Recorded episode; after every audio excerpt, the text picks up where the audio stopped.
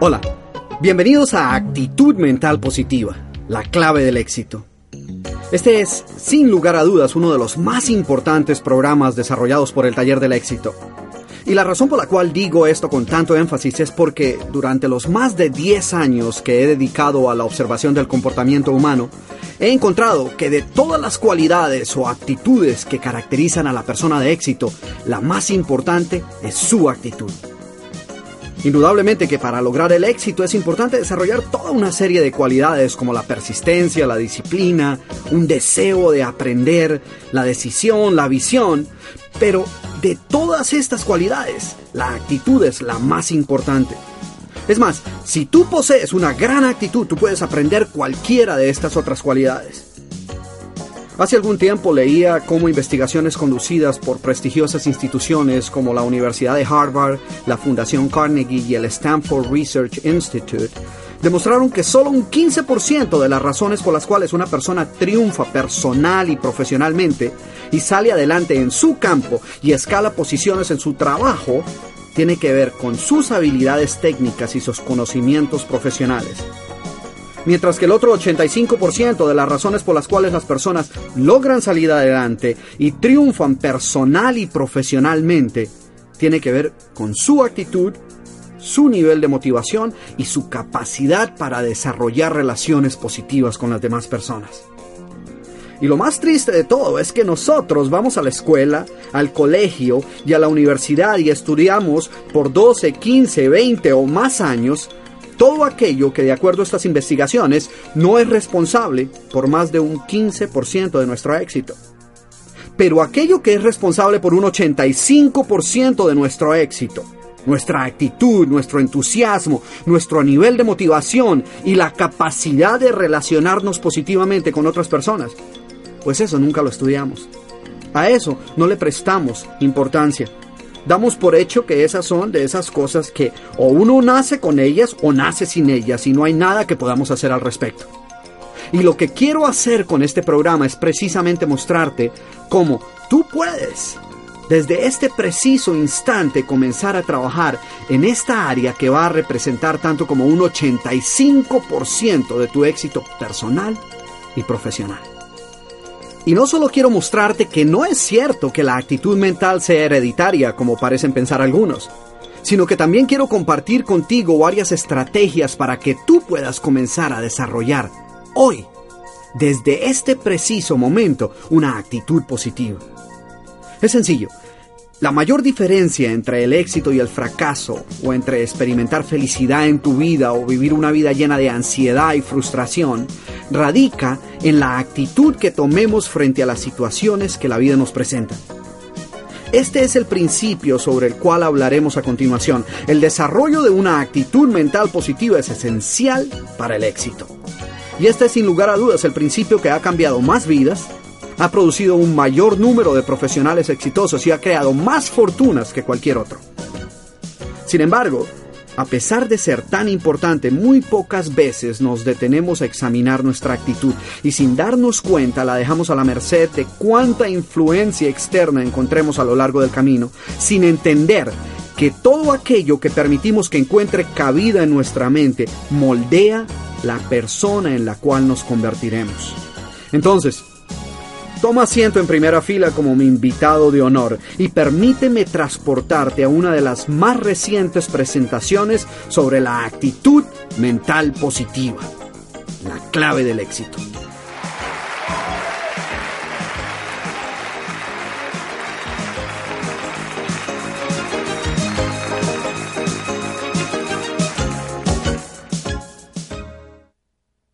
Gracias. Eh, bueno, muy bien.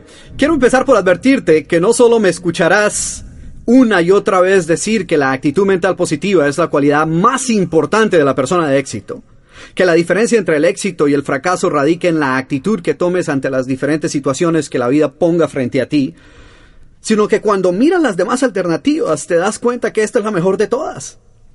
Hace mucho tiempo decidí que en mi vida no habría lugar para actitudes negativas. Ahora, eso no quiere decir que nunca experimentes problemas o frustraciones o que nunca tengas días donde prefieras eh, no haberte levantado. O que en tus días nunca llueve, o nunca hay tráfico, o nunca tienes accidentes o imprevistos que echan a perder todos tus planes. Lo que esto quiere decir es que tú aceptas que tú siempre estás en control del estado mental que deseas estar experimentando, que tú no permites que incidentes pasajeros determinen la actitud que vas a tener durante el resto de tu día, o cómo vas a tratar a las demás personas, que a propósito es lo que sucede con la persona promedio. Para mí la decisión era sencilla, o escogía tener una actitud positiva y entusiasta, buscando siempre ver el lado positivo de las cosas, concentrándome en las oportunidades, o escogía tener una actitud negativa o realista, como muchas personas la llaman. Hay que ser realista, concentrándome en los obstáculos. No sé si tú te has dado cuenta que el mayor peligro de ser negativo es que es una de esas enfermedades contagiosas que afectan a todos los que se encuentran alrededor de quien la sufre. Y cuando uno de los padres es negativo, con el tiempo toda la familia es negativa. O en la empresa la actitud del equipo generalmente refleja la actitud del líder. Y si este es negativo, pues, eh, ¿qué se puede esperar? ¿Te has dado cuenta de eso? Y no es sino tener suficientes familias y empresas negativas antes de que ciudades enteras adquieran esa misma actitud. Y bueno, quizás esté exagerando un poco, pero la verdad no sé, ¿eh? porque hace un par de años leía un artículo en un periódico acerca de una ciudad que era tan, pero tan negativa, que un grupo de vecinos se había reunido para formar un club de pesimistas. Pero fíjense el colmo del negativismo. El artículo decía que el proyecto nunca arrancó porque ninguno creyó que fuera a funcionar.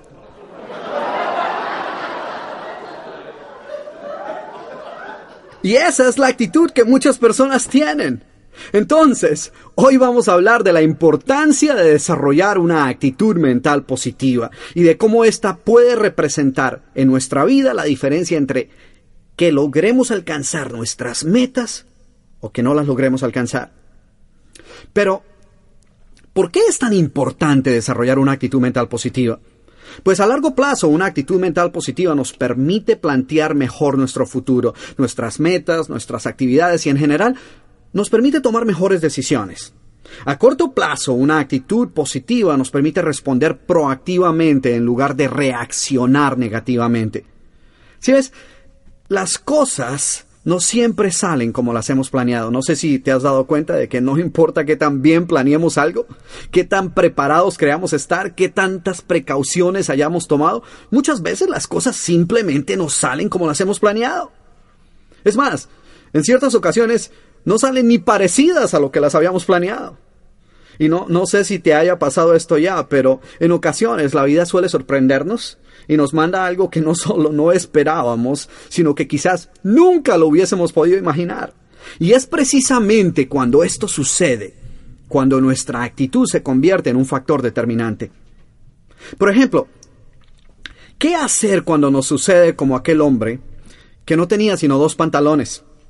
Y pues de usar siempre los mismos dos pantalones, pues estos ya estaban viejos y desgastados y se han dado cuenta cómo después de algún tiempo, bueno, algunos años, los pantalones particularmente adquieren un brillo permanente y una textura que nos dice que es hora de botarlos a la basura. Bueno, pues así estaban los dos pantalones de nuestro amigo. Hasta que un día su novia, cansada de verlo usando siempre estos dos mismos pantalones viejos y sucios, le dijo, ¿sabes? ¿Por qué no me traes la ropa y yo te la lavo y te la arreglo? Dame tu ropa, y yo te la lavo. Y el hombre se fue con un problema así de grande para la casa, y el problema era, ¿qué ropa le voy a dar a mi novia? ¿Dos pantalones viejos? Entonces, para solucionar el problema, esa noche llamó a un amigo suyo y le dijo, mira Carlos, necesito que me hagas un favor, necesito que me prestes unos cinco pantalones de los mejores que tengas.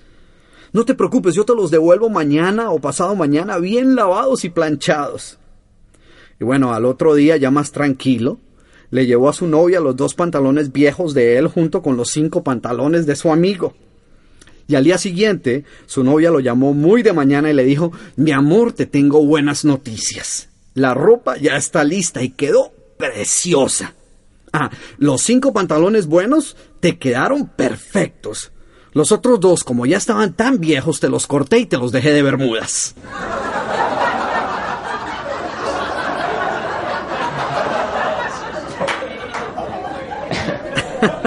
Entonces, ¿qué hacer cuando, como en este caso, las cosas no salen tal y como esperábamos que salieran?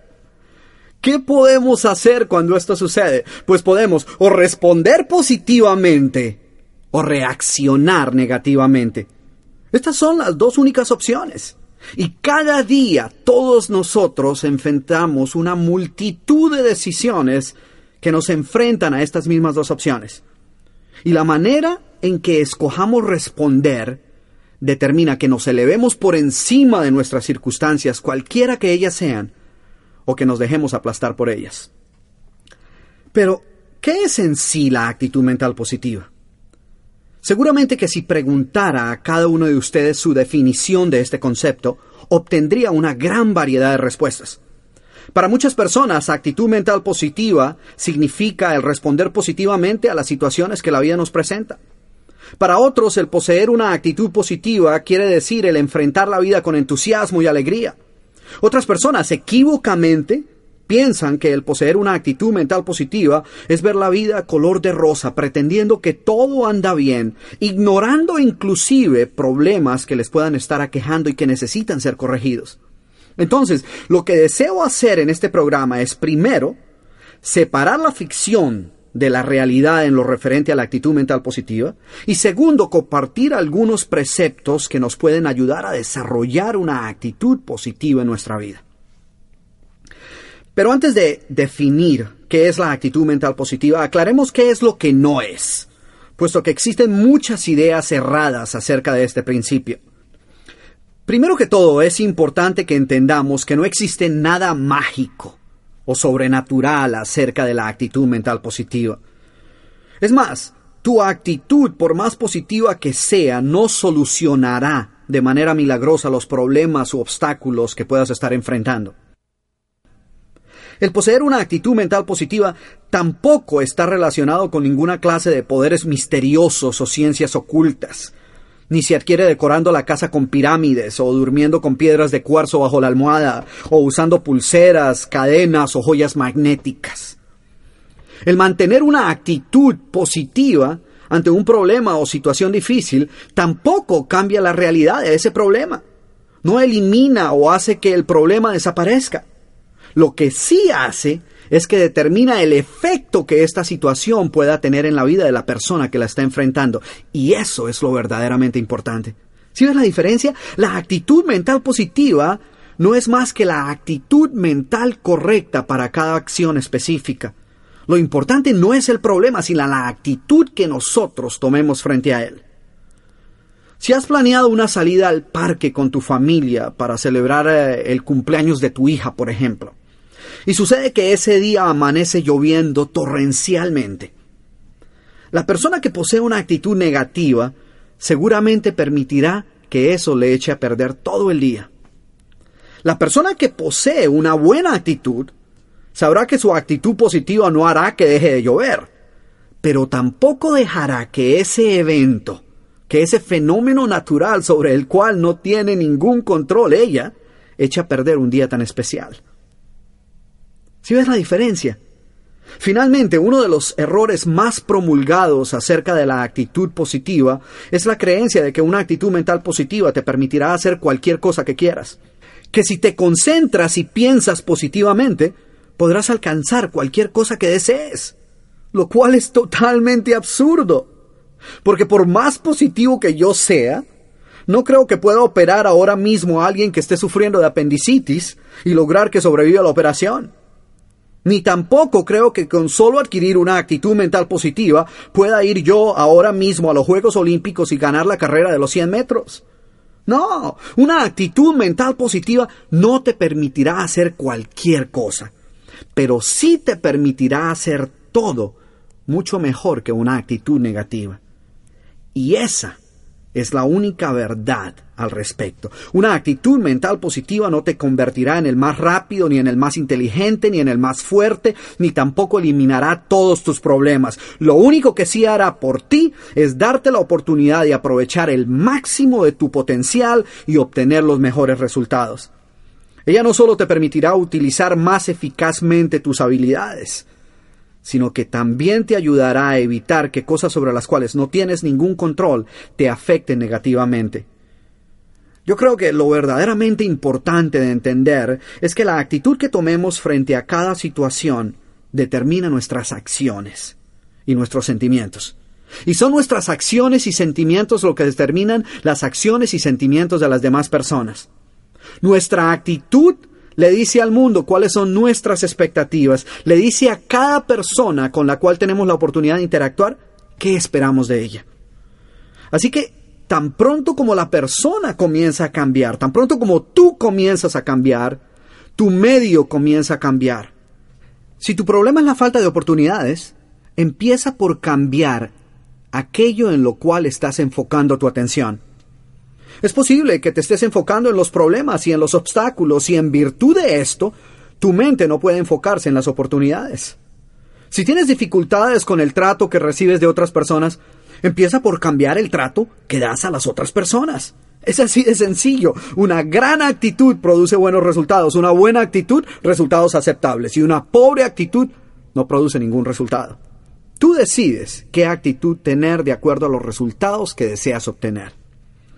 Entonces, lo que he querido hacer con este programa es proveerte con ciertas ideas acerca de cómo desarrollar una gran actitud, una actitud a prueba de crisis, una actitud que te permita enfocarte en las oportunidades y te permita ver lo mejor de la vida y obtener lo mejor de la vida. Y estas ideas las he llamado los 10 mandamientos de la actitud mental positiva. 10 recetas para desarrollar una gran actitud. Es tu responsabilidad el practicar diariamente cada uno de estos mandamientos. Nota que no dije sugerencias. Es tu responsabilidad practicarlas hasta que estas acciones se conviertan en hábitos. Y si logras desarrollar estos hábitos en ti, te garantizo que tu vida nunca será igual. Y lo que estas normas buscan es proteger tu mente del bombardeo de mensajes negativos que continuamente recibes del mundo exterior. ¿Cuántos de ustedes alguna vez han compartido de manera entusiasta con un amigo, un colega o inclusive un familiar una idea, una meta o, una resolución que hayan tomado? Y has escuchado frases como esta. Mira, te voy a decir esto porque soy tu amigo. O, o esta. No, hombre, sé realista. O escuchas cosas como, ¿sabes? Te voy a dar una crítica constructiva. O, es mejor que lo escuches de mí y no que lo escuches de otra persona. Y a lo mejor otras veces habrás oído cosas como, ¿qué vas a hacer qué? Hombre, bájate de esa nube. ¿Alguno de ustedes ha escuchado alguna vez este tipo de comentarios? Y generalmente ¿Qué es lo que viene después de todos estos comentarios? Ellos nos dicen todo lo que va a ir mal. Nos pintan una imagen funesta en la cual hemos perdido todo y nos encontramos hundidos en la miseria. Y de repente, sin darnos cuenta, hemos permitido que esta persona, tal vez sin malas intenciones, pero también eh, quizás sin tener toda la información, o quien tal vez no posea la misma entrega por esa meta que nosotros sí tenemos, Permitimos que ella apague el fuego que crecía dentro de nosotros. Y yo he visto esto sucederle a muchas personas una y otra vez, y muchas personas renuncian a sus sueños simplemente porque permitieron que otras personas les robaran ese sueño. Así que estos diez mandamientos nos van a ayudar a combatir estas actitudes negativas. Y como es de esperarse, vamos a necesitar mucha disciplina para poner en práctica día tras día, hora tras hora estos nuevos hábitos. En un principio es muy probable que no te sientas muy cómodo con algunas de estas acciones, y eso es normal, ¿eh? ya que lo que estás haciendo es desarrollando nuevos hábitos. Pero al igual que con cualquier otro hábito, después de la incomodidad inicial llegará un momento en el cual estas acciones vendrán a ti de manera automática. Y es ahí cuando comienzas a observar cambios dramáticos en tu vida, en tu relación con las demás personas y en la manera como sorteas las diferentes situaciones de tu diario vivir. Y es así que esta actitud mental positiva logra convertirse en un estilo de vida y pasa a formar parte de tu carácter, de tu filosofía de vida y de tu modo de ser. Y las repercusiones de esta actitud afectarán positivamente toda área de tu vida, tu vida profesional, tus relaciones con las demás personas, tus finanzas, tu salud, todo. Pero recuerda que tu medio solo comenzará a cambiar cuando tú comiences a cambiar. ¿Qué tanto puede una actitud mental positiva afectar tu vida? Hace algún tiempo, un programa de televisión muy conocido en uno de los canales de televisión más importantes de los Estados Unidos, la ABC, reportó los, los resultados de una encuesta realizada entre un centenar de personas que habían alcanzado los 100 años de edad. Y la encuesta estaba diseñada para descubrir cuáles habían sido los factores que habían contribuido a su longevidad. Las siguientes cuatro características fueron mencionadas por la gran mayoría de los entrevistados como las responsables, en su opinión, de su larga y feliz vida. La primera, optimismo, al tener una visión positiva del mundo.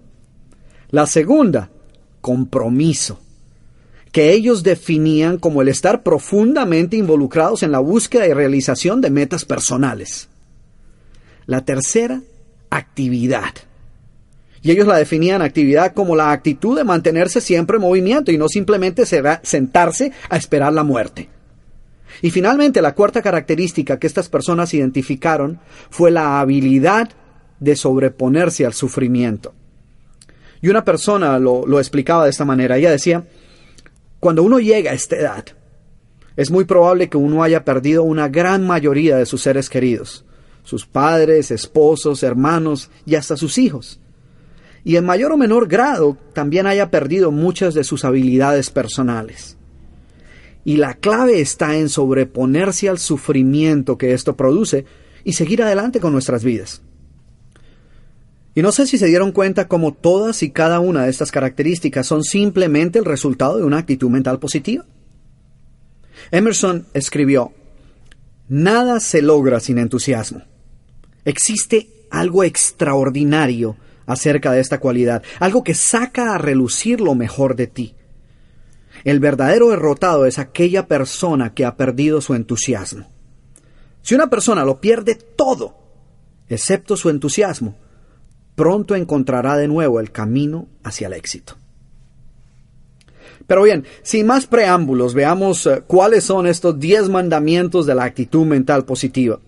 Quizás lo único que puedo asegurarte antes de empezar es que si en verdad deseas efectuar un cambio grandioso y significativo en tu vida, y si pones en práctica estos preceptos sin negociar ninguno de ellos por los siguientes 30 días, te garantizo que tu nuevo modo de ser, tu nuevo estilo de vida será tan gratificante que nunca querrás volver al estilo de vida que tenías antes.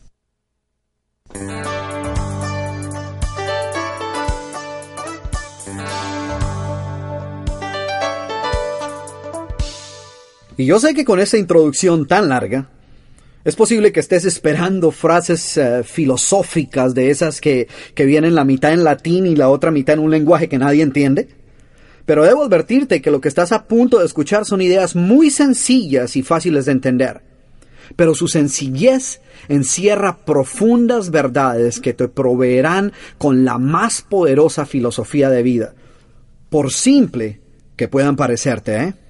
Entonces, Vayamos al primer mandamiento para desarrollar una actitud mental positiva. Y este es, nunca juzgar el día por el clima.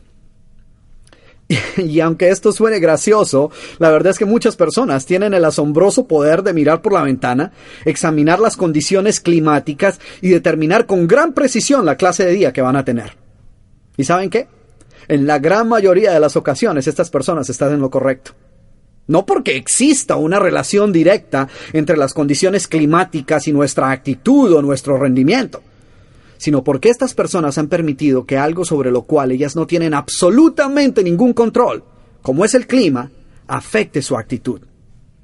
De vez en cuando eh, yo saludo a alguien y le digo, buenos días, ¿cómo estás? Y recibo respuestas como, y bueno, con este día tan gris y nublado, ¿cómo puede uno estar? O, con este calor presiento que vamos a tener un día horrible. Recuerdo que en cierta ocasión entré a una tienda y saludé con mucho entusiasmo a uno de los vendedores y le pregunté, ¿Cómo va el día? Y él me respondió con una gran tristeza, Con esta lluvia le puedo asegurar que hoy no se vende nada. Como si el clima fuera el único componente de ese día. Y saben que ese vendedor seguramente no vendió nada ese día. Pero no a causa de la lluvia, sino como resultado de su actitud. Su fracaso ese día no fue más que una profecía hecha realidad. Abraham Lincoln solía decir, toda persona es tan feliz como se propone serlo. Y si tú te has propuesto que vas a ser feliz solo en los días soleados, bueno, no tan soleados, ¿no? Donde la temperatura esté fresca, pero eso sí, no tan fresca. Pues la verdad no vas a tener muchos días felices. De vez en cuando le pregunto a alguien cómo se siente y su respuesta es, pues con esta lluvia, ¿cómo se va a poder sentir uno? Triste, ¿verdad? Y lo peor es que no solo permitimos que el día se eche a perder, sino que muchas personas permiten que el recuerdo de ese día lluvioso les persiga mucho después de ocurrido el evento. Culpamos a la lluvia de nuestras tardanzas, así éstas no hayan tenido nada que ver con la lluvia. La culpamos por negocios perdidos o de no poder ir a trabajar. Algunas veces nos levantamos de mal humor porque está lloviendo. Otras veces estamos furiosos porque no llueve. Pero lo peor de todo es que aprendemos a hacer lo mismo con otras cosas. Si ves, Lincoln estaba en lo correcto. Tú eres tan feliz como te propones serlo. Tu día no es solo el clima. Tu día tiene que ser mucho más que eso. Si lo que puedes obtener del día depende exclusivamente del clima, vas a tener una vida poco productiva. Cada día tienes la oportunidad de hacer de él un día extraordinario o simplemente un día más. Y esto va a depender en parte de en qué decidas enfocar tu atención. Así que ten cuidado en qué te enfocas. Porque si decides que quieres tener una gran vida, si deseas que este sea un día espectacular en tu vida, te aseguro que hay muchas cosas en tu vida en la cual puedes enfocarte que te harán sentir contento, entusiasmado y feliz. Si en lugar de salir de casa en la mañana y enfocarte en las nubes, ves el sol que se encuentra detrás de ellas. O si te enfocas en lo positivo, en tus metas, en tus sueños, en tus logros, pues déjame decirte que vas a tener un gran día y una gran vida.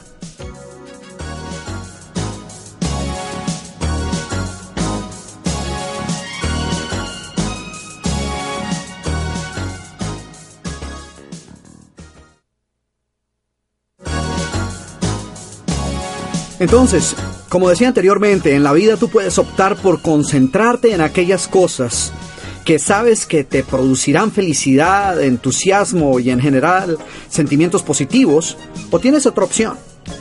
Ahora, no tengo idea por qué nadie en su sano juicio pudiera decidir tomar esta opción. Pero lo cierto es que si lo que deseas es sentirte deprimido, infeliz, triste y derrotado, te aseguro que también vas a poder encontrar cosas y eventos en tu día y en tu vida en los cuales enfocar tu atención que te harán sentir de esa manera. Y lo más increíble es que hay personas que han programado su mente para que solo encuentre estos eventos que la van a hacer sentir deprimida y derrotada y débil. Triste, ¿verdad? Y a lo mejor tú conoces a algunas de estas personas. Son aquellas personas que les dices, qué hermoso día para ir a la playa. Y te dicen, sí, pero no celebres todavía, que con seguridad llueve más tarde, ¿eh?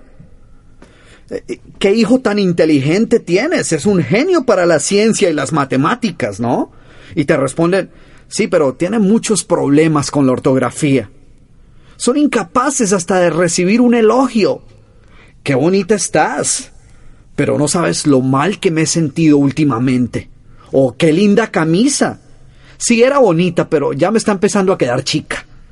Y lo peor de todo es que ellos no solo enfocan sus mentes en sus debilidades o en sus caídas, sino que hacen un zoom con esa cámara de su mente subconsciente y toman este evento y con él llenan toda la pantalla de su mente. Lo agrandan todo y le dan proporciones gigantescas a cosas triviales. Si un día experimentan un tropiezo en cualquier cosa, no importa todos los logros que hayan podido obtener, dicen cosas como, ¿por qué será que a mí todo me sale mal? O si su pareja olvida agradecerle por un favor especial, dicen, nadie aprecia lo que yo hago. O nunca recibo un agradecimiento. Y de repente ese evento se convirtió en su todo. Y es cuando escuchas a alguien decir cosas como, soy un fracasado, basado quizás en un solo evento que acaba de ocurrir y sin tomar en cuenta todo lo demás que hayan podido lograr en las demás áreas de su vida. ¿Cómo aprende uno a hacer este tipo de generalizaciones? Para muchas personas esta actitud comienza cuando se asoman por la ventana en la mañana, observan el cielo nublado y se dicen a sí mismas, hoy va a ser uno de esos días que sería mejor ni levantarme. Entonces, date cuenta de cómo, cuando hablo de no juzgar el día por el clima, es porque las repercusiones de hacerlo van mucho más allá del clima.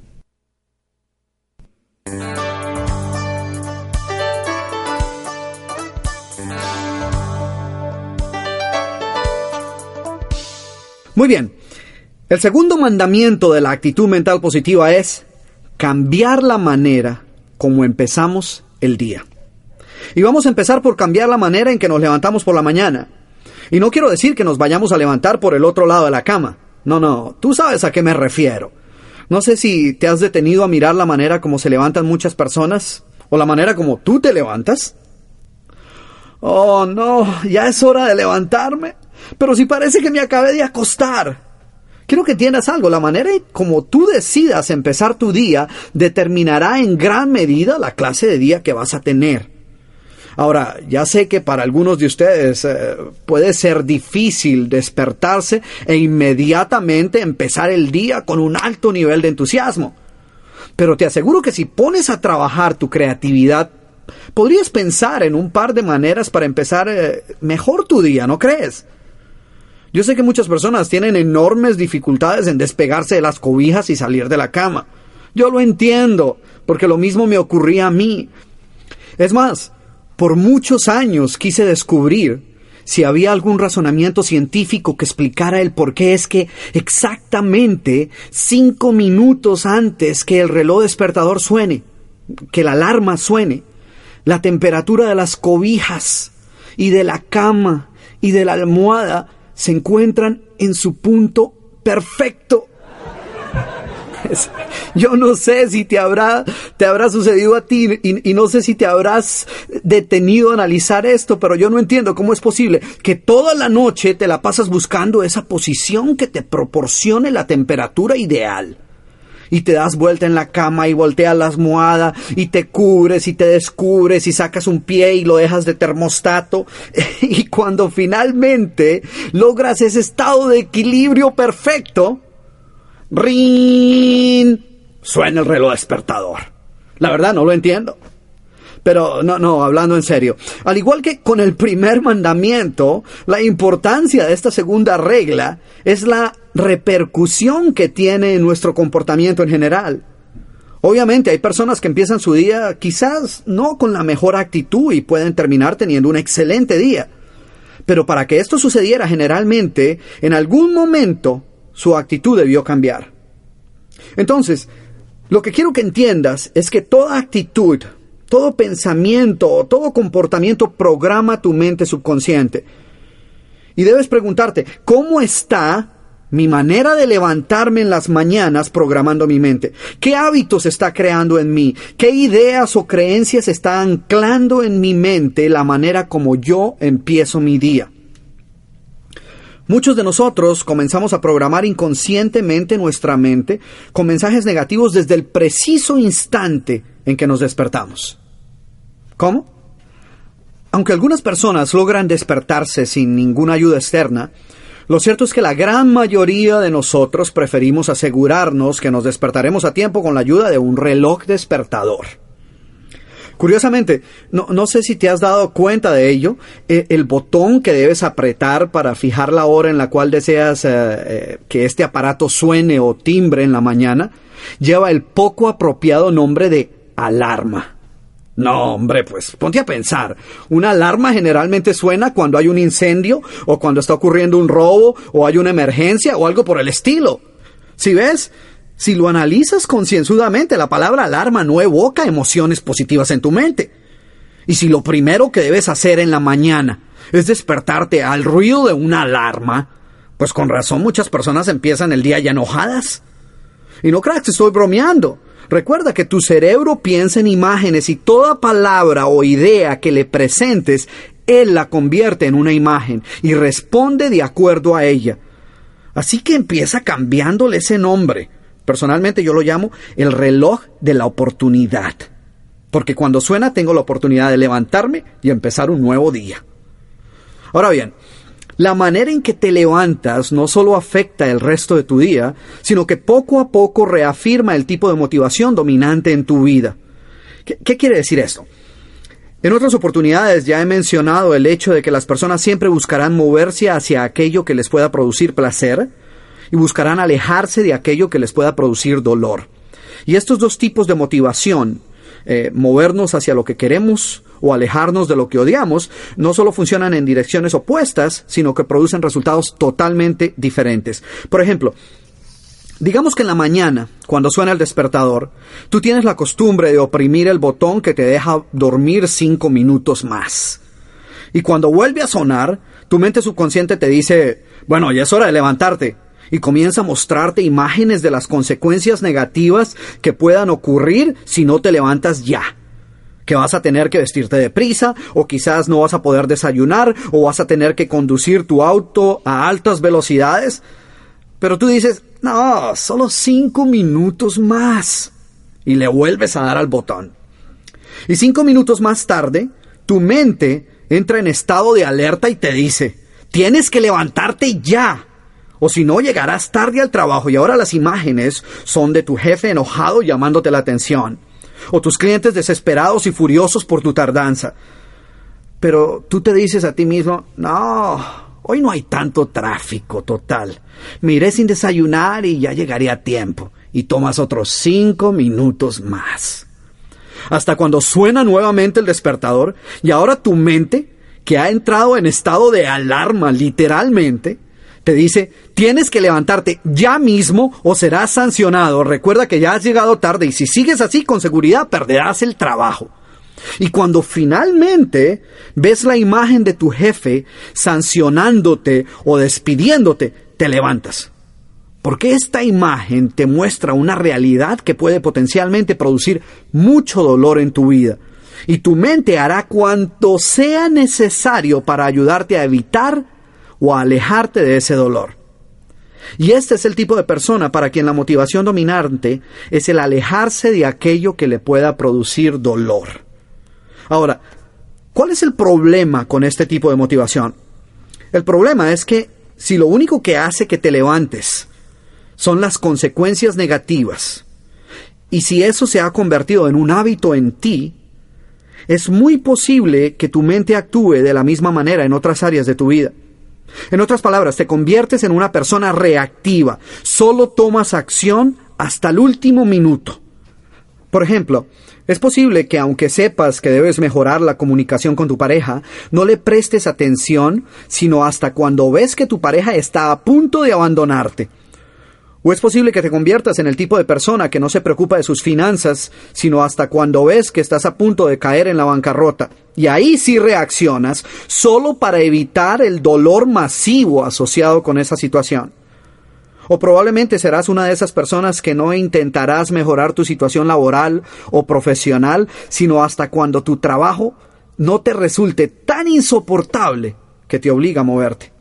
En otras palabras, te conviertes en el tipo de persona que no se motiva en actuar hasta cuando la situación es tan crítica que la posibilidad de experimentar altas dosis de dolor es inminente. ¿Ves? Eso es vivir una vida reactiva. Y ese comportamiento inconsciente lo estás reafianzando en tu mente cada vez que oprimes el botón que da cinco minutos más. ¿Ves? Y no creas que estoy exagerando. Recuerda que muchos de los malos hábitos que las personas adquieren comenzaron como comportamientos aparentemente faltos de importancia. Así que es importante que prestes atención a esto.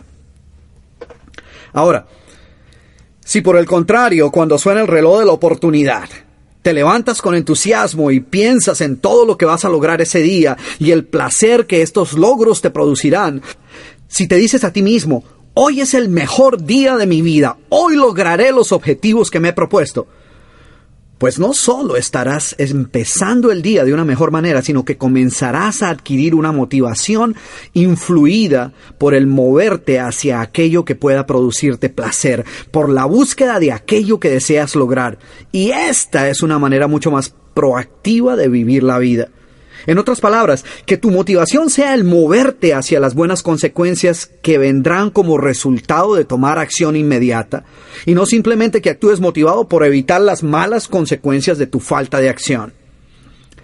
Así que de ahora en adelante, cambia la manera como te levantas. Haz algo distinto, algo que te ayude a crear el nivel de entusiasmo que te permita hacer de tu día un evento extraordinario.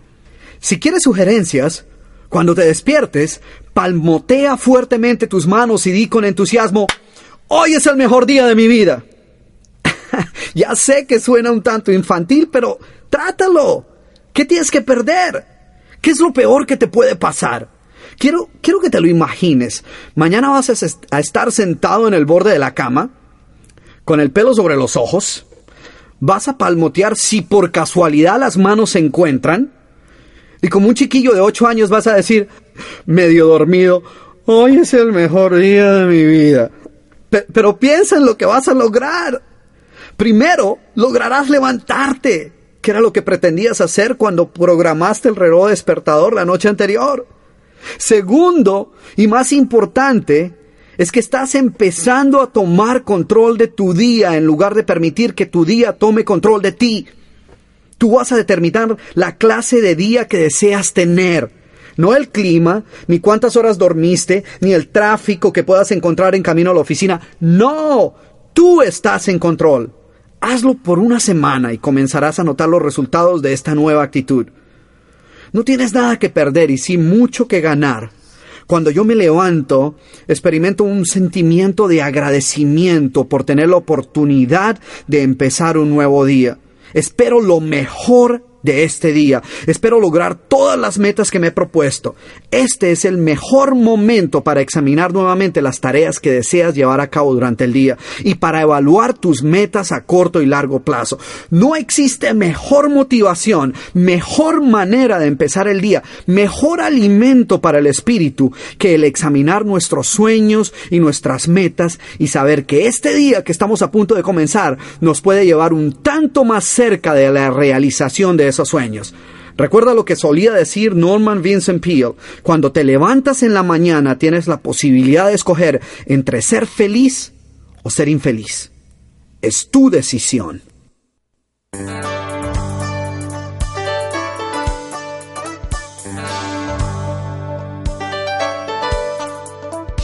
Bueno, pasemos al tercer mandamiento de la actitud mental positiva, y ese es, no permitir que aquello que se encuentra fuera de nuestro control afecte nuestra actitud, influya en nuestras decisiones o determine nuestro comportamiento. Muchas veces permitimos que el tráfico o una cita cancelada o una situación imprevista afecte nuestra actitud e influya en nuestras decisiones, en nuestro modo de pensar e inclusive en nuestra relación con las demás personas. Entonces, lo que este tercer mandamiento busca es enseñarnos cómo responder positivamente ante estas situaciones imprevistas.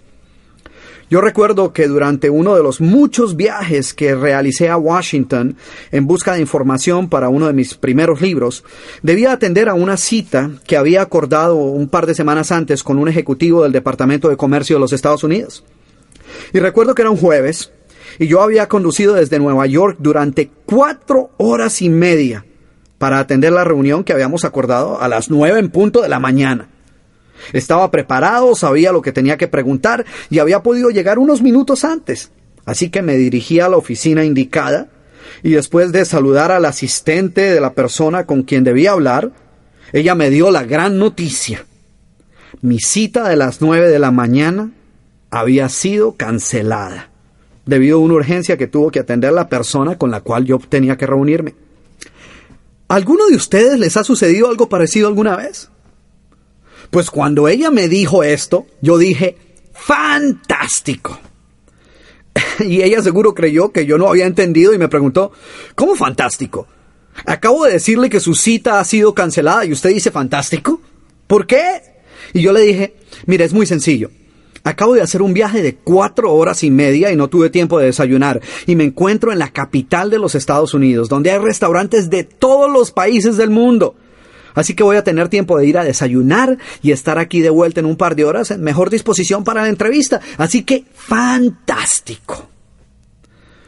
Por su mirada, me pude dar cuenta que ella no estaba acostumbrada a que las personas reaccionaran de esa manera. Y qué sé yo, tal vez un tanto desconcertada ante mi actitud tan positiva, decidió darme un segundo golpe, informándome que no iba a poder reunirme con esta persona sino hasta el día siguiente a las nueve de la mañana. Algo que, la verdad sea dicha, yo no había planeado. Sin embargo, al oír esto le dije nuevamente, ¡fantástico!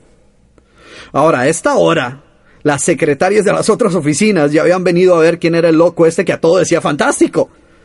Y desconcertada la secretaria me dijo, pero ¿cómo es esto? Le estoy diciendo que usted va a tener que esperar un día más y usted dice fantástico.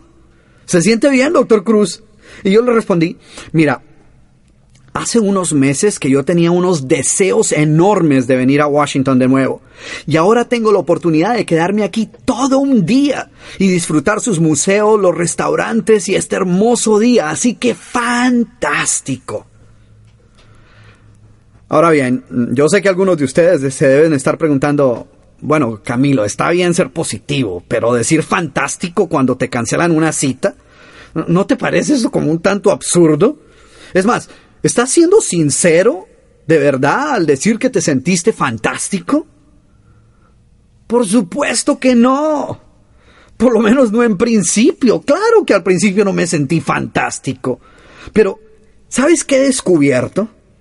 Que en muchas de las situaciones imprevistas que encontramos a diario, la diferencia entre responder positivamente y reaccionar negativamente es la que determina qué tan lejos llegues en el juego de la vida. El responder es positivo, el reaccionar es negativo. Y lo que yo hice aquella mañana fue que decidí responder. Responder positivamente ante una situación que estaba totalmente fuera de mi control. Y lo hice por varias razones, todas importantes. Primero, no sufro ni quiero sufrir de estrés. Segundo, no tengo úlceras y no quiero tener úlceras. Y tercero, no quería agravar la situación dándome un dolor de cabeza innecesario o causando un aumento en mi presión arterial como resultado de un disgusto inútil. ¿Tú crees que estoy exagerando? Te puedo decir de una persona muy cercana a la familia de mi esposa que reaccionó de tal manera ante una situación imprevista, similar a la que acabo de describirte, que su presión arterial subió tanto que le causó un ataque y lo dejó en estado de coma por un par de semanas y después murió. Todo como resultado de haber reaccionado negativamente ante algo sobre el cual él no tenía absolutamente ningún control. Y déjame decirte, esto es una historia verdadera. Y yo no te estoy insinuando que toda ofuscación o rabia o disgusto que tengamos nos pueda matar, pero ¿tiene algún sentido el poner en peligro tu salud por no saber responder ante una situación sobre la cual no tienes ningún control? Por supuesto que no. Ahora, yo hubiese podido reaccionar de otra manera. Yo hubiese podido reaccionar sarcásticamente cuando ella me dijo que mi cita había sido cancelada y hubiese podido decir, ah, qué bien, me tengo que levantar a las 4 de la mañana, arreglarme y salir sin desayunar y manejar deprisa para poder estar aquí a la hora que habíamos acordado y llego aquí y usted me dice que mi cita ha sido cancelada. No, con todos los políticos que trabajan aquí en Washington, ¿por qué no pudo haber ido otra persona a esa reunión? ¿O por qué no dejaron la reunión para más tarde? ¿Es que mi caso, mi reunión no era importante? ¿Por qué? ¿Por qué? Yo hubiese podido hacer eso. Y hubiese podido ponerme bravo. ¿Y sabes qué? La reunión de todas maneras hubiera tenido que esperar hasta el próximo día a las nueve de la mañana. ¿Sabes qué he aprendido? Que hay cosas que no podemos cambiar. Y en esas ocasiones lo más importante es, ¿vas a responder a estas situaciones y sacar algo positivo de ellas o vas a reaccionar negativamente y dejar que ellas se conviertan en una carga? O como decimos comúnmente y muy sabiamente, debo decir, ¿vamos a dejar que ellas nos saquen canas y nos den úlceras? Ahí la elección no es muy difícil, ¿no? Ahora, yo hubiese podido reaccionar de otra manera, yo hubiese podido ponerme histérico y gritarle a todo el mundo y decir, pero esto es ridículo, estoy aquí a las nueve en punto tal como habíamos acordado, no había planeado quedarme otro día y ahora me dicen que tengo que esperar hasta mañana. No, esto da vergüenza, esto no puede suceder. Mejor dicho, necesito ver al supervisor porque esto es una falta de respeto. En otras palabras, hubiera podido tener una rabieta con todas las de la ley. ¿Y saben qué? La reunión de todas maneras, hubiese tenido que esperar hasta el otro día a las nueve de la mañana. Porque otra cosa que yo he aprendido es que es muy fácil responder positivamente ante situaciones favorables. Eso lo hace cualquiera. Y lo cierto es que la manera en que una persona responde ante el triunfo o ante las situaciones favorables dice mucho acerca de ella, acerca de su actitud y de su carácter, pero la manera en que ella responde ante las adversidades lo dice todo. Y esa era exactamente la situación en que yo me encontraba. Porque yo no conocía a la persona con la cual iba a reunirme. Tampoco tenía ningún amigo político en Washington que me pudiese ayudar a solucionar este problema. Y la verdad era que necesitaba con urgencia toda la información que solo esa persona podía darme. Así que yo no contaba con muchas opciones. Y me gustase o no, ya sea que yo estuviese de acuerdo o no, si él lo había decidido, él podía cancelar mi cita. Sí, por supuesto que él podía cancelar mi cita, pero de ninguna manera yo le iba a permitir que cancelara mi día. Si ves la diferencia, el día es mío. Yo le puedo permitir que cancelen mi cita porque es su oficina, pero de ninguna manera les voy a permitir que cancelen mi día porque el día es mío, me pertenece a mí.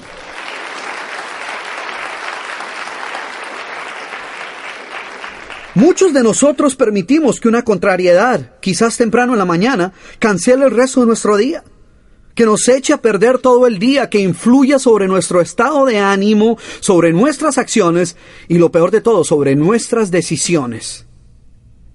Esta es precisamente la razón por la cual debes trabajar en construir una actitud positiva y sólida, de manera que cuando alguien trate de estropearte el día o cuando las cosas no estén saliendo como las habías planeado, puedas mantener un estado mental óptimo.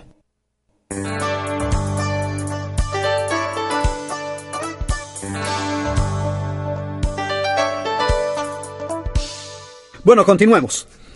El cuarto mandamiento de la actitud mental positiva es, protegernos de los mensajes negativos que llegan a nuestra mente a través de los sentidos. Yo he leído El secreto del éxito en muchos libros, lo he oído de labios de grandes triunfadores, y ese secreto puede ser resumido en estas simples palabras. Te convertirás en todo aquello en lo que piensas constantemente. Los pensamientos que guardas en tu mente moldean la persona en la cual te convertirás, influyen en tus decisiones a corto y largo plazo y en tus determinaciones diarias. Eso es todo. Es así de simple, es tan simple que es inconcebible que muchos de nosotros nunca lo descubramos. Todo lo que entra a tu mente a través de los sentidos, ya sea de manera consciente o no, queda grabado en ella para siempre e influye en ti. Si ves, toda acción está precedida por un pensamiento y todo pensamiento es el resultado de aquello que entra y encuentra cabida en tu mente. Por esa razón, si logras controlar lo que entra en tu mente, ya sea a través de lo que lees o lo que escuchas eh, en la radio o lo que ves en la televisión, pues podrás tomar un mayor control de tus pensamientos y tus acciones. Y no estoy sugiriendo que debas bloquear tu mente de la realidad que te rodea, o que no debas ser consciente de los problemas que existen a tu alrededor. Lo que estoy diciendo es que no hay necesidad de que bombardees tu mente con altas dosis de información negativa para sentir que eres consciente de los problemas que aquejan al mundo. No es necesario. Por ejemplo, no es necesario que lo primero que hagas tan pronto te levantas sea leer las noticias negativas que inundan la gran mayoría de los periódicos. Tampoco necesitas escuchar las noticias, también en su mayoría negativas, antes de desayunar o en camino a tu oficina o llegar a casa en la noche y descansar mirando dos o tres noticieros de televisión solo para sentir que estás informado acerca de la realidad del mundo. Y te digo esto porque yo era una de las personas que solía creer que era vital el estar constantemente informado de todas las tragedias que ocurrían en el mundo. Hasta que me di cuenta que no solo no era necesario, sino que era contraproducente y devastador el daño que me estaba haciendo. Así que decidí cambiar. Quiero que entiendas que todo lo que entra en tu mente te afecta y moldea tu actitud y tu modo de pensar. Sí, todo. Quizás su problema no sean las noticias, sino las telenovelas. Igualmente contraproducente. Es más, las telenovelas muy sutilmente forman creencias y moldean los valores de quienes las miran otras personas son asiduos lectores del horóscopo, o del tarot, o de las líneas psíquicas que ahora están tan de moda. Y tú puedes decir, ah, pero la verdad yo no creo en eso, yo solo lo hago por bromear, por distraerme, o por diversión, o por curiosidad. Pero sabes qué? Estos mensajes a los que no les prestamos mucha atención y que los aceptamos inclusive con cierto humor, totalmente seguros de que no nos están afectando de manera alguna, están llegando a nuestra mente subconsciente y seamos conscientes o no de ello, influyen en nuestra actitud, moldean nuestras creencias y valores y en ocasiones determinan nuestras decisiones.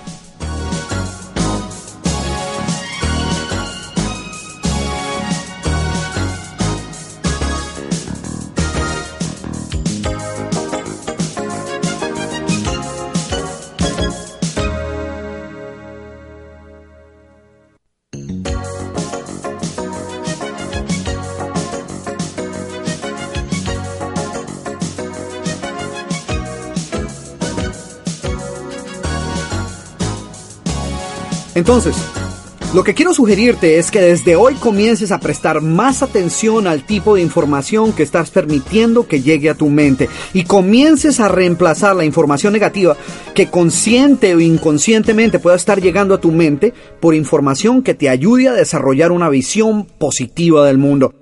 Con información que ayude a afianzar las cualidades triunfadoras que ya existan dentro de ti. ¿Cómo puedes comenzar a tomar control de la clase de información que está llegando a tu mente? Es muy simple. Comienza por evaluar la calidad, los valores y el nivel de éxito de las fuentes de las cuales proviene dicha información. Esto es lo que yo llamo el proceso de asociación y funciona así. Tú eres el resultado de todo aquello con lo cual te asocias. En otras palabras, si por ejemplo quieres aprender a tomar, pues vete a un bar, anda a una cantina, y si buscas eh, el mejor borrachín que frecuente ese bar y te asocias con él y lo haces tu amigo y le aprendes, pues será solo cuestión de tiempo antes de que tú termines igual que él. O también, ¿te has dado cuenta que la manera más rápida de agarrar una gripa es juntándose con alguien que la tenga? ¿Ves? Este es el proceso de asociación. Hay un par de dichos muy sabios que tenemos en nuestros países a este respecto. Uno dice, el que vive entre la miel, algo se le pega.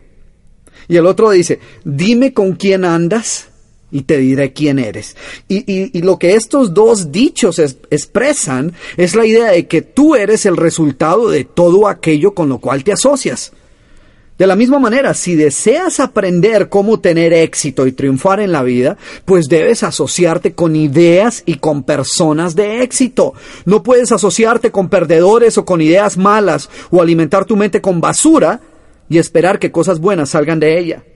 ¿Quieres triunfar? La única manera de hacerlo es asociando tu mente con ideas de éxito.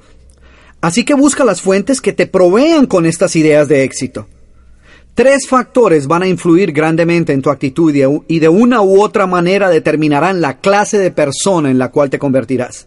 Ellos son los libros que leas, los audiocassettes que escuches y la clase de personas con las cuales te asocies. Estos tres factores van a jugar un papel decisivo en el que logres alcanzar tus metas o no. Así que lee, Lee buenos libros, libros que construyan, libros que te ayuden a crecer en las diferentes áreas de tu vida. Y si no estás seguro acerca de qué libros leer, consulta nuestra página de internet www.tallerdelexito.com y ahí encontrarás información sobre excelentes libros que te ayudarán a crecer. También utiliza estos audiocassettes de desarrollo personal para programar tu mente con ideas de éxito. Zig Ziglar decía que los audiocassettes, como herramienta de crecimiento y aprendizaje, eran la mejor invención en el campo de la educación desde la imprenta. Y no es una exageración, ¿eh? Imagínate, si utilizas 500 horas al año, que es lo que pasas detrás de tu automóvil, manejando de, de casa a trabajo y de trabajo a casa, y si las utilizas para alimentar tu mente con ideas de éxito, en lugar de utilizarlas para escuchar noticias o para quejarte del tráfico, imagínate el cambio que podrás experimentar en tu vida. Finalmente, Asociate con personas de éxito, asóciate con triunfadores, con personas que saben para dónde van, personas que apoyen tu decisión de triunfar y que saquen a relucir lo mejor de ti. Evita las personas criticonas, evita los pesimistas, ten cuidado de los charlatanes y los mentirosos. Aléjate de las personas que viven de los chismes y de hablar de los demás. Y por sobre todo, cuídate mucho de los ladrones de sueños. Recuerda que la responsabilidad de cuidar qué clase de información llega a tu mente es tuya. Acéptala y ponte a trabajar ya mismo en eso. Este mandamiento ilustra uno de los factores que con mayor frecuencia se convierten en el enemigo número uno del éxito de las personas. Así que examina cuidadosamente la clase de información con la cual estás alimentando tu mente.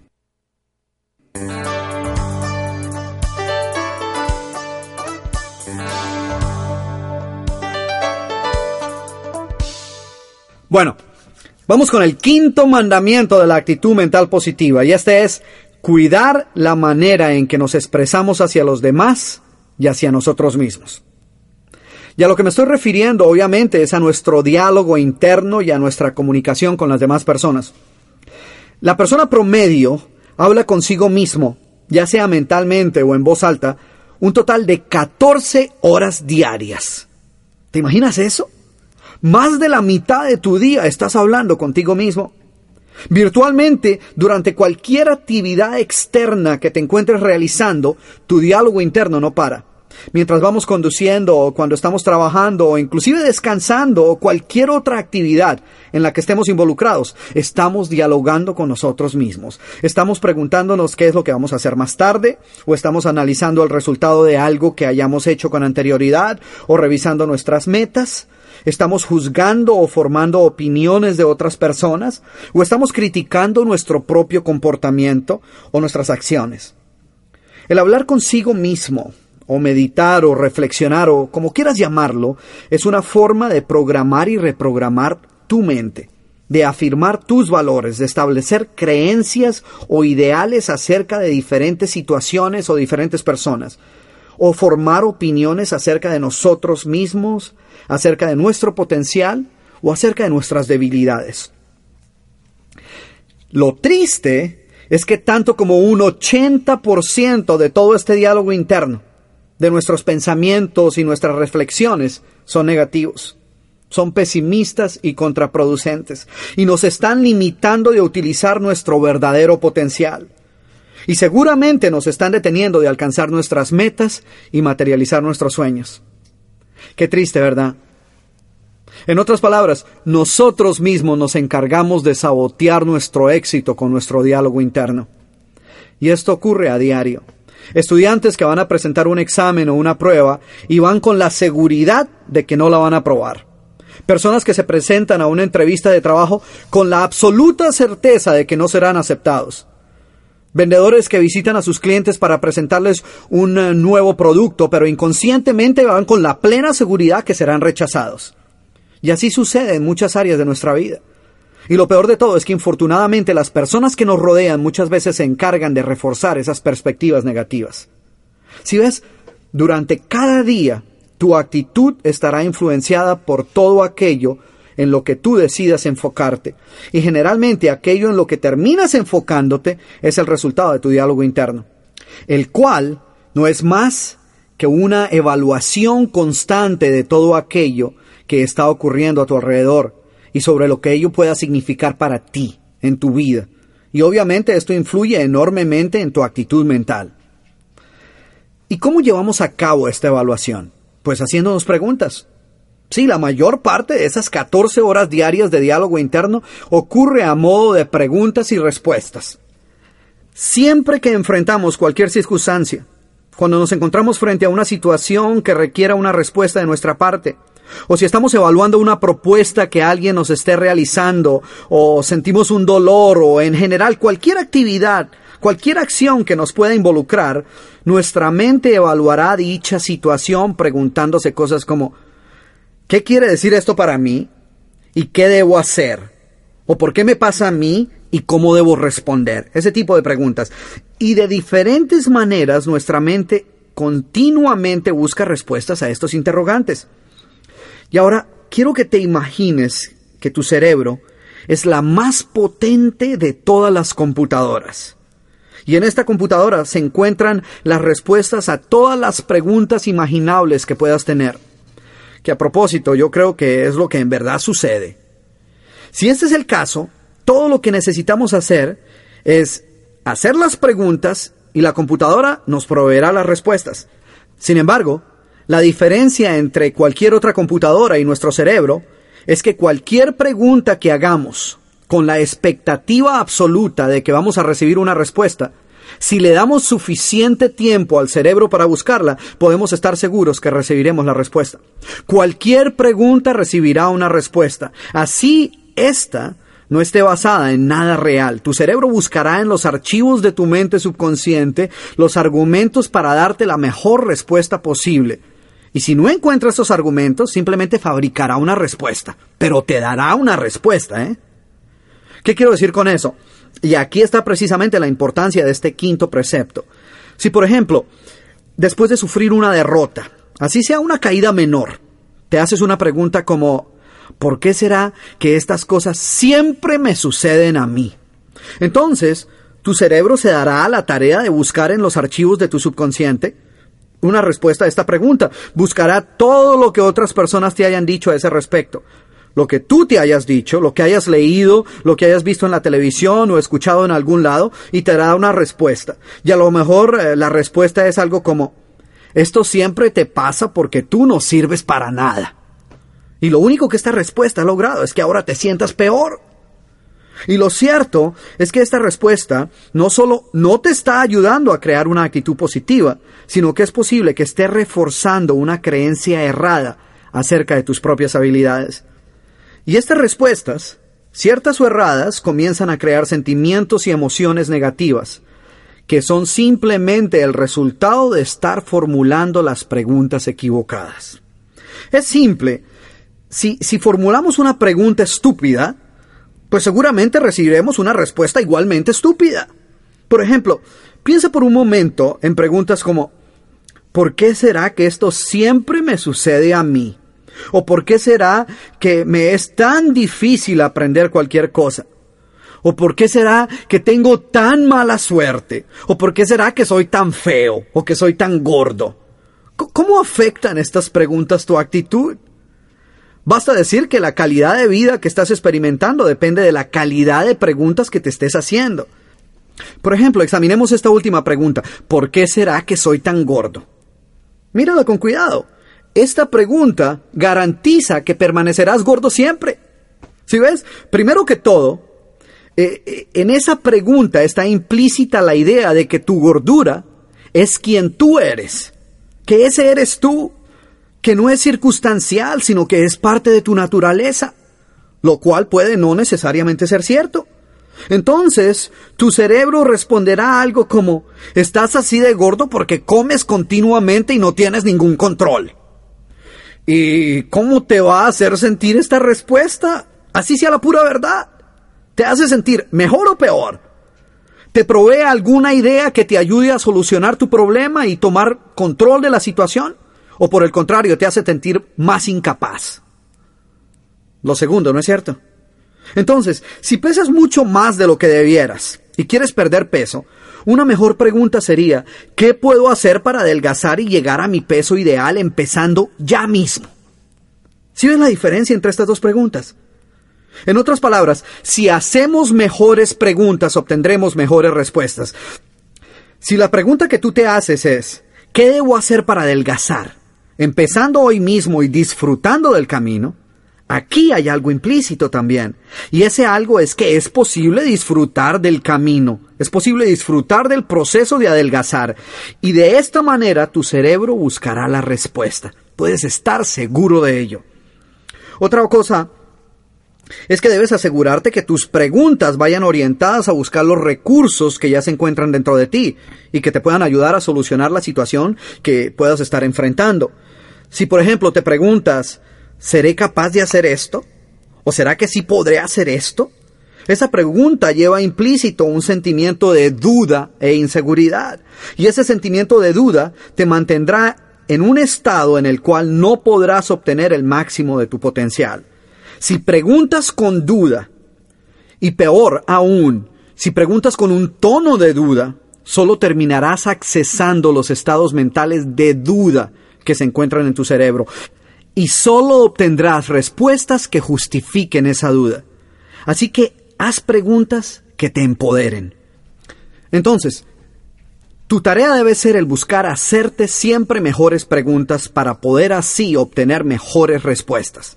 Preguntas como, ¿qué puedo aprender de este revés? ¿Qué puedo obtener de esta situación que me ayude a crear una mejor vida?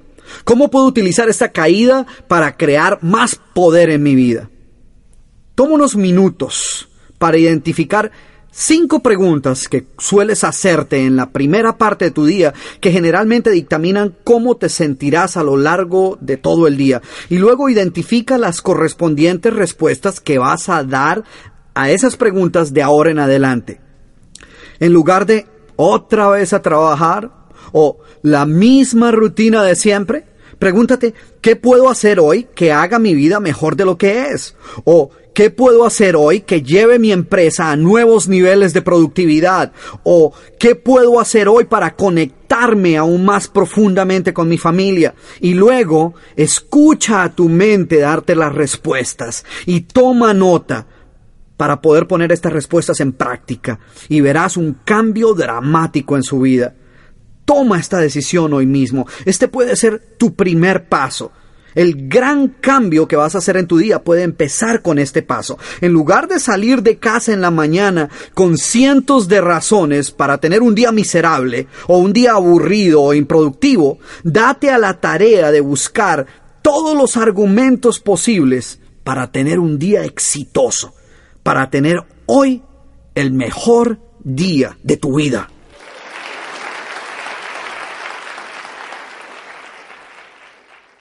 Pero bien, la segunda parte de este quinto mandamiento de la actitud mental positiva es que debemos cuidar la manera como nos expresamos hacia los demás. Recordemos que nuestra actitud hacia los demás determina su actitud hacia nosotros. Y el éxito que experimentemos en nuestra vida depende grandemente de la manera como nos relacionemos con las demás personas. Muchas veces, ya sea pública o privadamente, nos referimos a otras personas en términos ah, poco constructivos, especialmente cuando ellas se encuentran ausentes. Yo siempre he creído que es una buena regla el referirnos a otras personas en los términos en que quisiéramos que ellos se refiriesen a nosotros. Piénsalo, todos nosotros impactamos a diario las vidas de otras personas. Y lo hacemos con nuestro aprecio o con nuestra indiferencia con nuestras alabanzas o con nuestras críticas, con nuestra sonrisa o con nuestro desdén. Lo triste es que casi siempre permitimos que esta oportunidad de impactar positivamente la vida de otras personas pase de largo, privándonos no sólo de haber podido influir de manera positiva sobre la vida de otro ser humano, sino privándonos también de la satisfacción que viene con el hacer esto. Por ejemplo, quiero que te imagines que mañana en la mañana Justo antes de salir para tu trabajo, tu teléfono suena. Y al otro lado de la línea se encuentra una persona a la cual tú respetas mucho, a quien tú aprecias y admiras. Tú sabes que ella es una persona sincera y honesta y en la cual tú depositarías toda tu confianza. Y esta persona te ha llamado muy temprano en la mañana y te dice, hola Ricardo, quiero tomar un minuto de tu tiempo para decirte algo muy importante. No te he llamado para pedirte ningún favor, es más, debí llamarte hace mucho tiempo, pero esta mañana decidí que no pasara de hoy. Así que quiero tomar esta oportunidad para dejarte saber que tú eres una de las personas más íntegras que he tenido la oportunidad de conocer. Tú eres un baluarte de tu comunidad, un gran crédito a tu profesión y quiero que sepas que siempre he creído, y así se lo he dicho a mi esposa, que tú eres un padre y esposo ejemplar. Eres la clase de persona que cualquiera se sentiría orgulloso de llamar su amigo. Y cuando hablo contigo, mi grado de motivación aumenta porque tú eres la clase de individuo que sabe sacar a relucir lo mejor de otras personas y por esta razón quería llamarte hace mucho tiempo simplemente para dejarte saber cuánto te estimo y cuánto aprecio tu amistad. Y eso es todo lo que quería decirte. Espero que hoy tengas un gran día y hasta pronto. Y luego cuelga. y quiero repetirte nuevamente que se trata de una persona sincera. Tú sabes que ella no tiene motivos alternos para decirte lo que te acaba de decir. Y que él no te lo diría si no fuese verdad, si no lo sintiera de esa manera. Teniendo esto en cuenta, déjame preguntarte una cosa. ¿Qué clase de día crees tú que vas a tener después de haber escuchado esto a primera hora de la mañana? Si vas a hornear un pastel, ¿crees que hornearías un mejor pastel? Si eres profesor, ¿crees que enseñarías una mejor clase ese día? ¿Crees que ese día serías un mejor profesor o un mejor padre de familia? Si eres vendedor, ¿crees que ese día serías un mejor vendedor? ¿Qué clase de día crees tú que tendrías? ¿No es cierto que indudablemente tendrías un mejor día? Sin embargo, ¿qué tanto más sabes ese día acerca de tu profesión? o acerca de hornear un pastel o acerca de vender más? ¿Qué conocimiento extra te dio tu amigo acerca de cómo hacer mejor lo que sea que vayas a hacer ese día? Ninguno, ¿no es cierto? No has adquirido absolutamente ninguna nueva información acerca de cómo realizar mejor tu trabajo. No es que ahora sepas más de lo que sabías antes de recibir la llamada. No obstante, por alguna razón, tú crees que serías un mejor profesor y un mejor padre y un mejor vendedor. ¿Por qué si no has recibido ningún nuevo conocimiento? ¿Sabes por qué? Porque tu imagen propia y tu autoestima han sufrido una, una transformación repentina. Ahora, en lugar de ir a la oficina preocupado con aquel problema que por semanas has tratado de resolver sin éxito, en lugar de enfocarte en los problemas, tu mente está ahora procesando otra clase de información. Ahora tu mente está diciendo, hey, un momento, yo soy un gran padre, yo soy un excelente vendedor, yo soy un baluarte de mi profesión, Luis me lo dijo esta mañana y él sabe lo que está diciendo. y por pequeño que pueda parecer, ese sencillo reconocimiento te ha convertido en otra persona, ha impactado tu vida.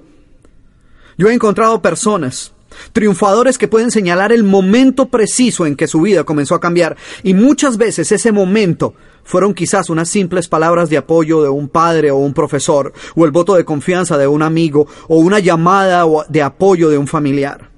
Entonces, ¿por qué no haces tú lo mismo? ¿Por qué no levantas ya mismo tu teléfono y llamas a una de esas personas a las cuales has deseado alguna vez decirle algunas de estas cosas? O que sabes que necesitan oír esto de ti y les dejas saber cómo te sientes. Les dejas saber acerca de sus grandes dotes, acerca de sus cualidades. Y te puedo asegurar que ese día ellos también van a ser mejores personas. Y con toda seguridad su autoestima mejorará y se sentirán mucho mejor acerca de sí mismos. Pero Adivina quién se sentirá aún mejor acerca de sí mismo. Exactamente, tú.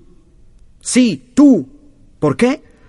Porque vas a saber que ese día has podido ayudar a otra persona a aprovechar un tanto más el potencial que reside dentro de ella. Y déjame decirte que hay muy pocos sentimientos que sean tan gratificantes como este. Es triste, pero muchas veces encuentro esposos o esposas o padres de familia que le dejan saber a los demás lo orgullosos que se sienten acerca de su pareja o acerca de sus hijos. Y eso está bien, no me malinterpreten. Sin embargo, muchas veces la persona que más necesita oírlo nunca lo escucha. Y no tenemos que esperar hasta que el hijo traiga sus calificaciones de fin de año para dejarle saber lo orgullosos que nos sentimos acerca de ver su entrega y su compromiso hacia sus estudios. No tenemos que esperar hasta el día del padre o el día de la madre para dejarle saber a nuestra pareja o a nuestros padres cuánto apreciamos su amor y su dedicación. Podemos hacerlo hoy mismo. El doctor Chad Helmstetler, autor del libro ¿Qué decir cuando estés hablando contigo mismo? dice que durante los primeros 18 años de nuestra vida, la persona promedio ha escuchado por lo menos 148 mil veces las expresiones no o no haga eso. Y durante ese mismo periodo de tiempo son muy pocas las veces que hemos escuchado de qué podemos ser capaces o qué tan lejos podemos llegar. Por supuesto que todos nosotros tenemos áreas en nuestra vida o actitudes personales que necesitamos mejorar, pero también todos nosotros tenemos grandes cualidades. Así que exaltemos las cualidades positivas de otros, convirtámonos en la clase de personas que otros quieren a su alrededor.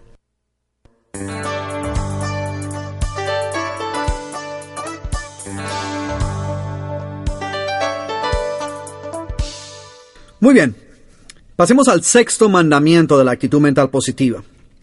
Y este es uno con el cual muchos de nosotros seguramente podemos identificarnos.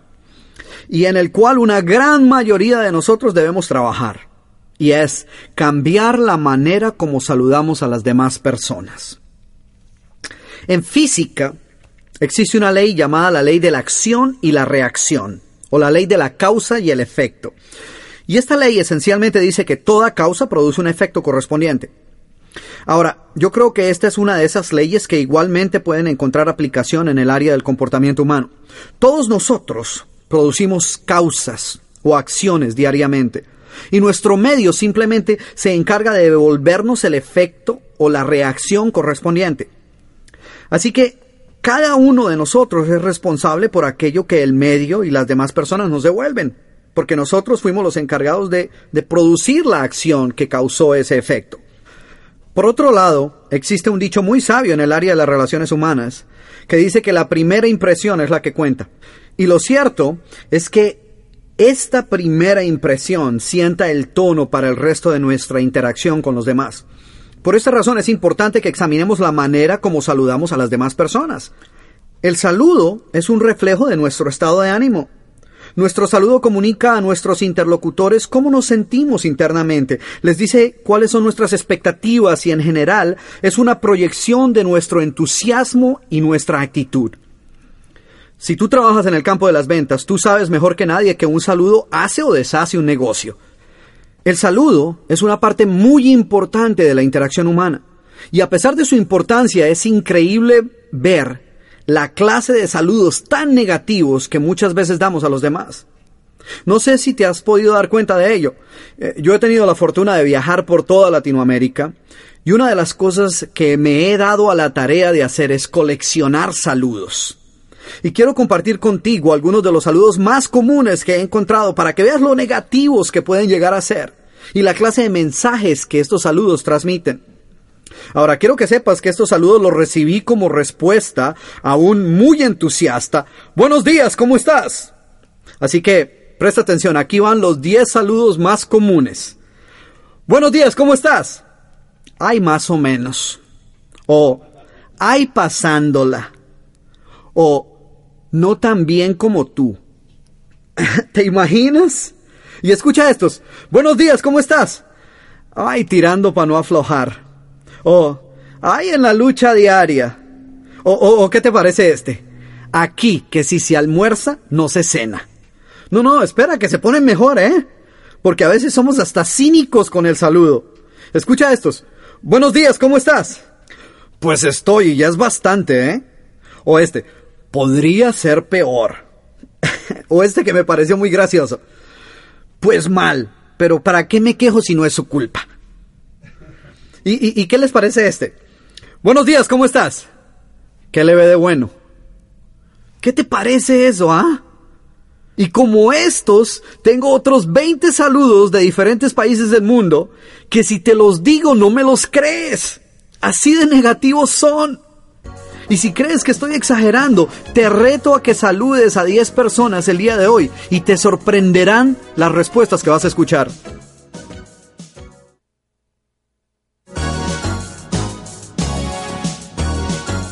Muy bien.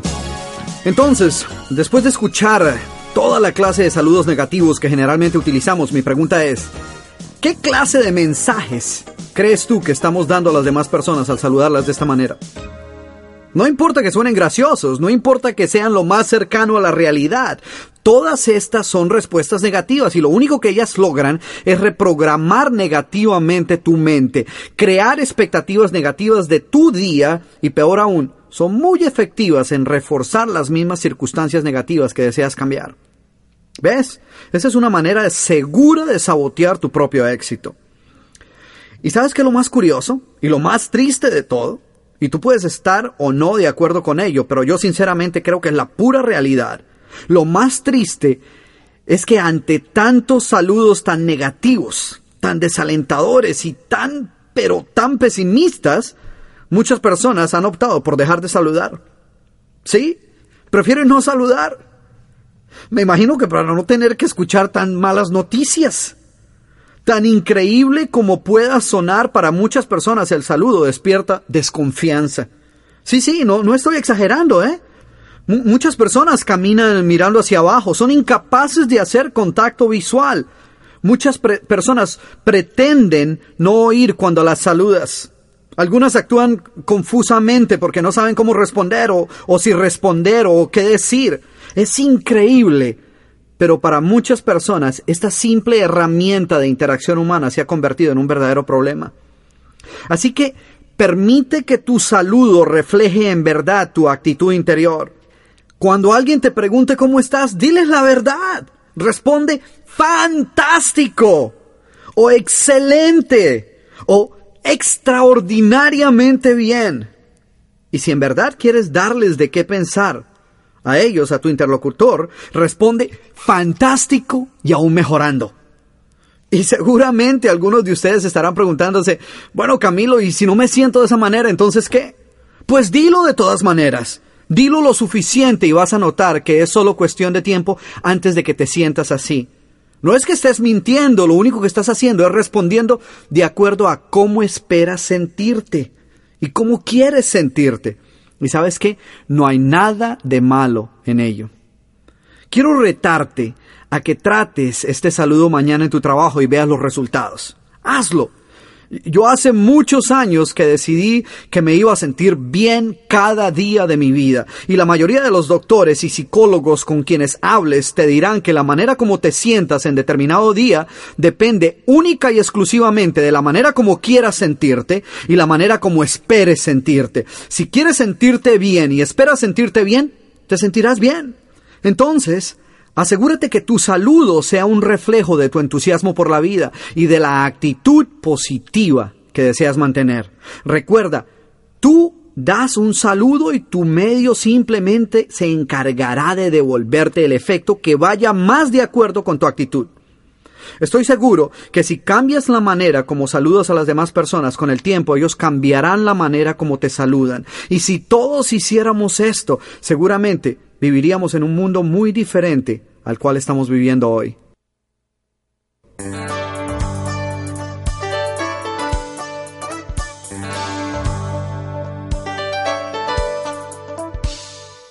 Bueno, muy bien. El séptimo mandamiento de la actitud mental positiva. Y este séptimo mandamiento consiste en desarrollar una visión clara de nuestras metas. Una y otra vez yo he mencionado a lo largo de todos mis programas la importancia de poseer metas claras. El poseer una visión clara de nuestras metas y objetivos tiene un impacto directo sobre nuestra actitud. El poder visualizarnos en posesión de aquello que queremos conseguir es quizás una de las fuerzas motivacionales más poderosas que existen. Es fácil entrever cuando una persona sabe exactamente hacia dónde va. Ese sentido de dirección se refleja en su actitud, en su entusiasmo por la vida, en su dinamismo al desarrollar su trabajo o cualquier otra labor que necesite llevar a cabo, puesto que sabe que este es simplemente un vehículo que lo llevará aún más cerca del logro de esas metas o a la realización de esos sueños. En cierta ocasión leí un artículo en el cual se reportaba cómo varios médicos habían llegado a la conclusión de que era posible ver una relación directa entre los niveles de estrés y ansiedad exhibidos por ciertos pacientes y la claridad con que ellos podían ver sus metas. Ellos observaron que generalmente los mayores niveles de estrés y ansiedad se daban en aquellos pacientes que no tenían una idea clara de sus metas y quienes solo poseían una idea borrosa de qué era lo que querían alcanzar con su vida. Lo cual francamente a mí no me sorprende. Porque si yo no sé para dónde voy, ¿O qué quiero alcanzar? ¿O cuál es mi propósito en la vida? Pues lo más normal es que me sienta estresado, frustrado y ansioso. Así que el mensaje de este séptimo mandamiento es, date a la tarea de definir claramente tus metas. Escribe tus sueños en una parte donde puedas leerlos constantemente. Ah, y ten presente una afirmación muy cierta de Zig Ziglar, ese famoso maestro de la motivación en las ventas. Él suele decir, tú nunca vas a alcanzar aquello que tú deseas. Escucha bien, nunca podrás lograr aquellas cosas que tú deseas alcanzar. Tú solo podrás alcanzar aquellas metas que puedas visualizar claramente. Tú tienes que poder verte ya en posesión de dichas metas y ya disfrutando de ellas. Así que no es suficiente con escribirlas o leerlas. Busca crear una imagen clara de ellas en tu mente. Te voy a dar un ejemplo de mi propia cosecha para que veas cómo es que esto funciona. Cuando yo tenía 14 años de edad, sabía que una de mis metas era el poder estudiar química en alguno de los grandes centros científicos del mundo. Quería poder viajar por todo el mundo y compartir con otras personas mis experiencias, mis sueños y mis ideas. Y aunque en un principio esto no era más que un sueño, estaba completamente seguro que era un sueño que podía convertirse en realidad. Por eso hice todo cuanto estuvo a mi alcance para mantener ese sueño vivo. Y una manera de mantener ese sueño vivo era creando una imagen mental clara de él. Si ves, tú no puedes entusiasmarte o apasionarte acerca de un sueño vago o de una meta borrosa. Lo único que te va a entusiasmar y te va a mantener entusiasmado es si puedes visualizar este sueño con tal claridad que es como si ya fuese realidad. Y una manera de hacer esto es alimentando tu mente con imágenes claras de él. Así que en las tardes, cuando terminaba mis clases en la escuela, solía caminar largas horas por todas las embajadas de los diferentes países en mi ciudad natal, coleccionando lo que para otros era simplemente un montón de basura en la forma de fotografías, postales, mapas, guías turísticas y, todas estas imágenes de mi sueño, de todos los sitios donde soñaba ir, las pegué en las paredes de mi, de mi cuarto, de mi habitación, donde podía verlas tan pronto como me levantaba en la mañana y antes de irme a dormir. Por años apliqué a las diferentes becas de estudio que ofrecían universidades en todas partes del mundo, independientemente de que creyera que tenía un chance de ganarla o no. Eso no era lo importante, lo importante era sentirme conectado con mi sueño, mantener vivo ese sueño. ¿Y saben qué? Eventualmente logré viajar a todos esos sitios que visualizaba en las postales que por años reposaron en la pared de mi cuarto.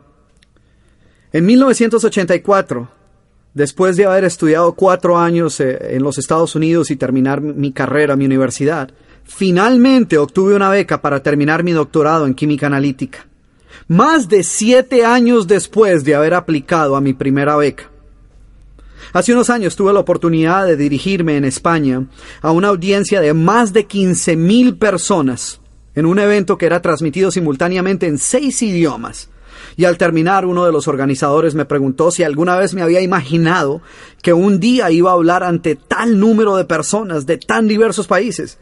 Y yo le contesté que desde que tenía 15 años de edad venía preparándome para ese día. Y, no estoy compartiendo esto contigo para mostrarte lo maravilloso que soy. Comparto esto contigo para que veas lo que puede lograr el tener metas suficientemente específicas y poder crear una imagen mental clara de ellas en tu mente. Solo cuando tú has podido crear esta imagen mental clara de tus metas y aspiraciones, podrás rodar esta película en el telón de tu mente subconsciente de manera continua. Y tu mente subconsciente buscará entonces traer tu realidad exterior en armonía con la realidad interior que tú has creado. En otras palabras, una vez has creado la imagen interna de la realidad que buscas alcanzar, tu mente subconsciente se encargará de mostrarte el camino mediante el cual puedes materializar dicha realidad. El haber alimentado mi mente constantemente con una imagen clara de aquello que quería alcanzar fue el catalizador que convirtió aquel sueño en un deseo ardiente. Y fue ese deseo ardiente el que me ayudó a desarrollar la actitud mental y el nivel de entusiasmo y decisión que necesitaba para salir tras él.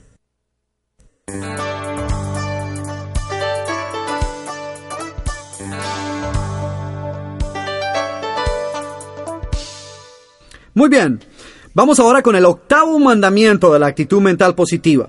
Y este es, nunca perder nuestra admiración por la gran belleza del universo. Muchos de nosotros hemos perdido nuestra capacidad de asombro por el sinnúmero de pequeños milagros que ocurren cada día a nuestro alrededor. El, el, mundo se mueve a pasos tan grandes y nuestras profesiones y nuestros trabajos nos consumen a tal punto que muchas veces no dedicamos ningún tiempo para admirar la gran belleza del universo. No permitas que las preocupaciones de la vida diaria te ceguen a las grandes maravillas que nos ofrece la naturaleza cada día gratuitamente. Y no estoy insinuando que vivas una vida despreocupada. Sin embargo, considera los resultados de cierto estudio que examinaba las preocupaciones más comunes de la gente. Este estudio encontró que un 40% de las cosas por las cuales las personas se preocupan nunca suceden. Otro 30% de las preocupaciones que embargan nuestra mente son hechos que ya han sucedido, que forman parte del pasado y sobre los cuales todas nuestras preocupaciones no van a ejercer absolutamente ningún efecto. Otro 12% son preocupaciones innecesarias acerca de nuestra salud, un 10% son preocupaciones vanas y sin sentido y solo un 8% son preocupaciones legítimas. En conclusión, el 92% de las preocupaciones que ocupan la mente de la persona promedio, robando su tiempo, afectando su actitud y causando ansiedad y estrés, son absolutamente innecesarias. Y no solo son innecesarias, sino que no nos permiten apreciar y disfrutar de aquellos pequeños detalles que son los que puestos juntos forman nuestro día y nuestra vida. Por ejemplo, ¿cuándo fue la última vez que diste un paseo por el parque con tu esposo o con tu esposa? ¿Cuándo fue la última vez que te paraste a detallar la sonrisa de un niño? ¿O qué es lo primero que notas cuando sales para tu trabajo en la mañana? ¿El amanecer soleado y cálido o el tráfico? Si ves, todo día tú tienes la opción de escoger en qué enfocas tu mente. Y ya me has oído decir esto mil veces, pero lo repito precisamente porque es vital para tu éxito. Determina en qué te estás enfocando. Si sales a dar un paseo por la ciudad y lo único que ves es tráfico, o si abres la ventana y lo único que percibes es el smog y la contaminación, o si vas a un parque y tu mayor preocupación es la posibilidad de que te vayan a robar o asaltar, o si cuando hablas con una persona tienes como norma dudar de todo lo que ella diga, pues francamente te habrás condenado tú mismo a vivir una vida infeliz, llena de estrés y ansiedad. Si eres incapaz de admirar la belleza de un atardecer, o apreciar eh, el canto de un pájaro, o consideras una pérdida total del tiempo el sentarte en una playa a observar la belleza del mar, pues estarás perdiendo la oportunidad de disfrutar de muchas de esas maravillas que la naturaleza ha puesto para ti absolutamente gratis. Y lo peor de todo es que muchas veces esta actitud se extiende a nuestras relaciones personales. Ignoramos o no apreciamos aquello que otras personas nos están ofreciendo. Hace algunos días, justamente mientras me encontraba trabajando en este programa, recibí una llamada eh, en, mi teléfono celular a mitad de la tarde. ¿Y saben quién era? Era Richard, mi hijo de siete años. Y estaba tan entusiasmado que no se pudo aguantar a que yo llegara a casa y decidió llamarme a mi teléfono celular para decirme que ese día había terminado su tarea de matemáticas en tan solo siete minutos. Imagínense, siete minutos. No te imaginas lo, emocionado que estaba. Y después de unos minutos en el teléfono, no sé quién estaba más emocionado de los dos. Ahí mismo hicimos una cita para ir a comprar su helado preferido. Pero ves, yo hubiese podido simplemente decir, qué bien, felicitaciones. Hablamos cuando llegue a casa, ¿eh? Y si hubiera hecho eso, hubiese perdido una oportunidad espectacular de aceptar ese regalo que mi hijo me estaba haciendo. A eso es a lo que me refiero cuando digo nunca perder la capacidad de asombrarte por las cosas buenas que ocurren a tu alrededor. Entonces, quiero que tomes unos minutos para pensar acerca de todas aquellas cosas que ocurren a tu alrededor, posiblemente todos los días y que quizás has dejado que pasen desapercibidas, y quiero que pienses cómo puedes desde hoy en adelante comenzar a aceptarlas nuevamente con entusiasmo. Recuerda, si quieres desarrollar una gran actitud, no pierdas tu sentido de admiración por la gran belleza del universo. Esa es la lección de este octavo mandamiento.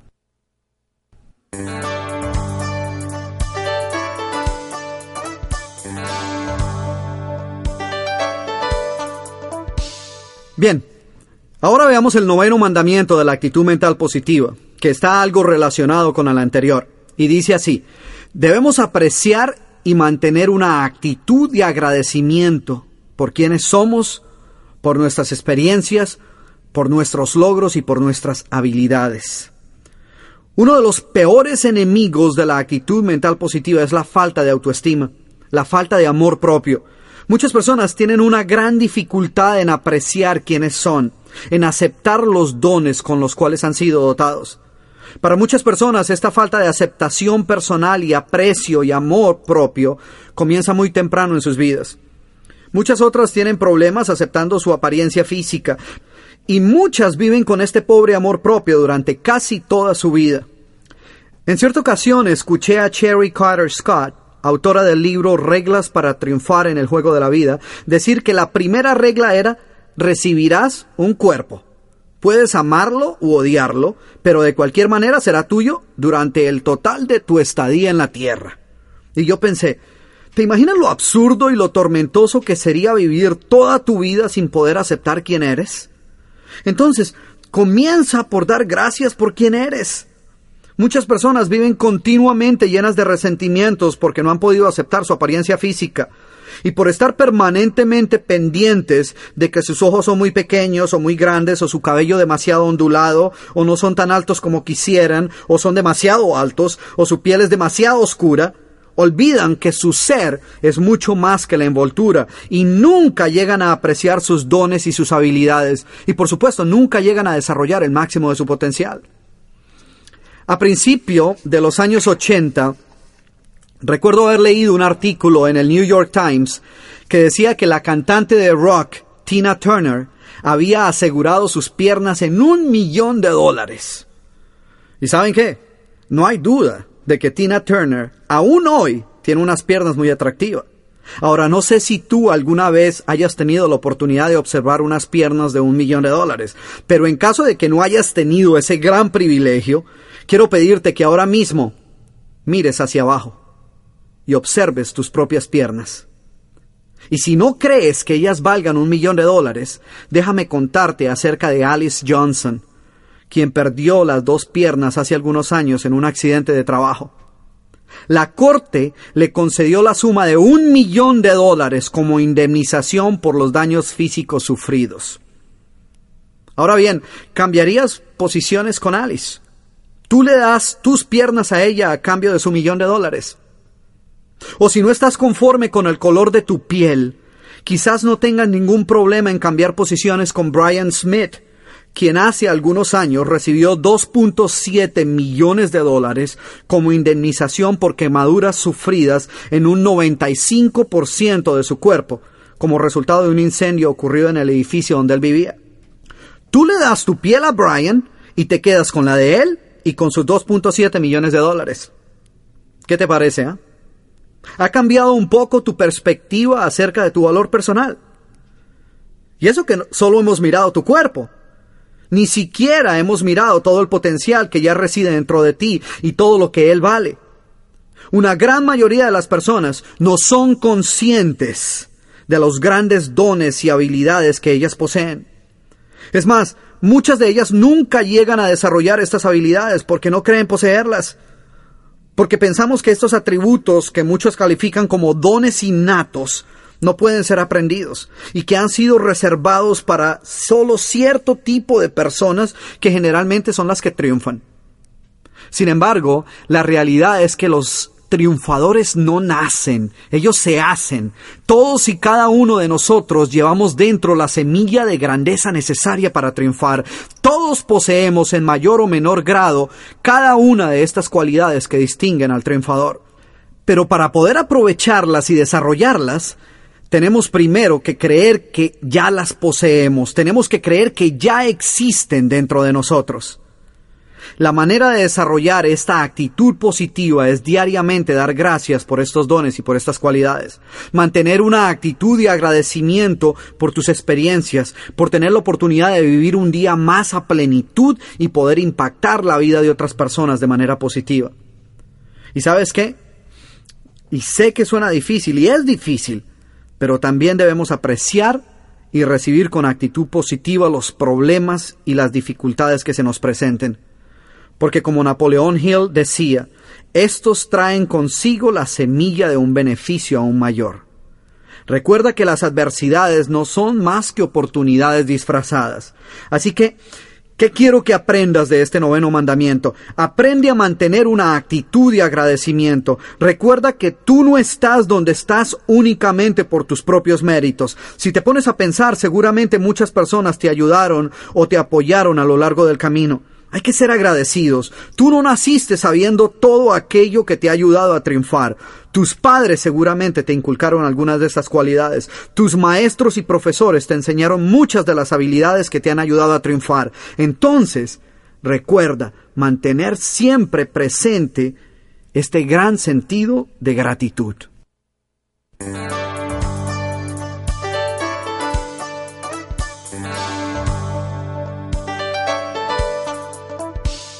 ¡Wow! Es increíble, pero ya llegamos al final. El décimo mandamiento de la actitud mental positiva. Y este mandamiento resume en parte todos los anteriores. Y es el siguiente. Debemos tener grandes expectativas de nuestro día, de nuestras actividades y de las demás personas. Quizás eh, tú hayas oído el popular adagio, hay que ver para creer. Esta es una actitud errónea. La verdad es que no hay que ver para creer. Es todo lo contrario, hay que creer para poder ver. Tú debes creer que puedes triunfar para poder triunfar. Tú debes creer que mereces el éxito para poder alcanzarlo. Si quieres alcanzar una meta, por ejemplo, perder 10 libras de peso, primero debes creer que podrás perder ese peso. Entonces, Debes esperar triunfar en tu cometido de perder estas 10 libras de peso y por último, debes prepararte y hacer cuanto sea necesario para poder lograrlo. Solo entonces podrás alcanzar tu meta. Las expectativas que tengas al comienzo de una nueva empresa o al comienzo de un nuevo día influyen grandemente en los resultados obtenidos. Tu actitud le dice al mundo qué es lo que esperas de él. Tú no vas a tener la clase de día o la clase de relaciones o la clase de, de, vida que quieres tener. No, tú vas a tener la clase de día y relaciones y vida que esperas tener. ¿Ves la diferencia? Porque todo el mundo quiere triunfar. Pregúntale a cualquier persona y ellos seguramente te confirmarán que efectivamente ellos quieren triunfar. Pero pregúntales si ellos esperan triunfar. Y escucha cómo cambia su respuesta. Muchos comienzan a dudar, muchos comienzan a preguntarse si tendrán lo, lo, que sea necesario para triunfar. Y ahí es donde te das cuenta de cuáles son sus verdaderas expectativas. Y lo más triste de todo es que en la gran mayoría de los casos las personas nunca llegan más allá de sus propias expectativas. Por el contrario, en la mayoría de los casos se quedan cortos de lo que esperaban alcanzar. Entonces, imagínate si desde un comienzo empiezas con pobres expectativas. ¿Qué tan lejos crees que vas a poder llegar? Ah, otro punto muy importante es que debemos tener grandes expectativas de las demás personas, de nuestros hijos, de nuestros cónyuges, de, de, las personas con quienes interactuamos día a día.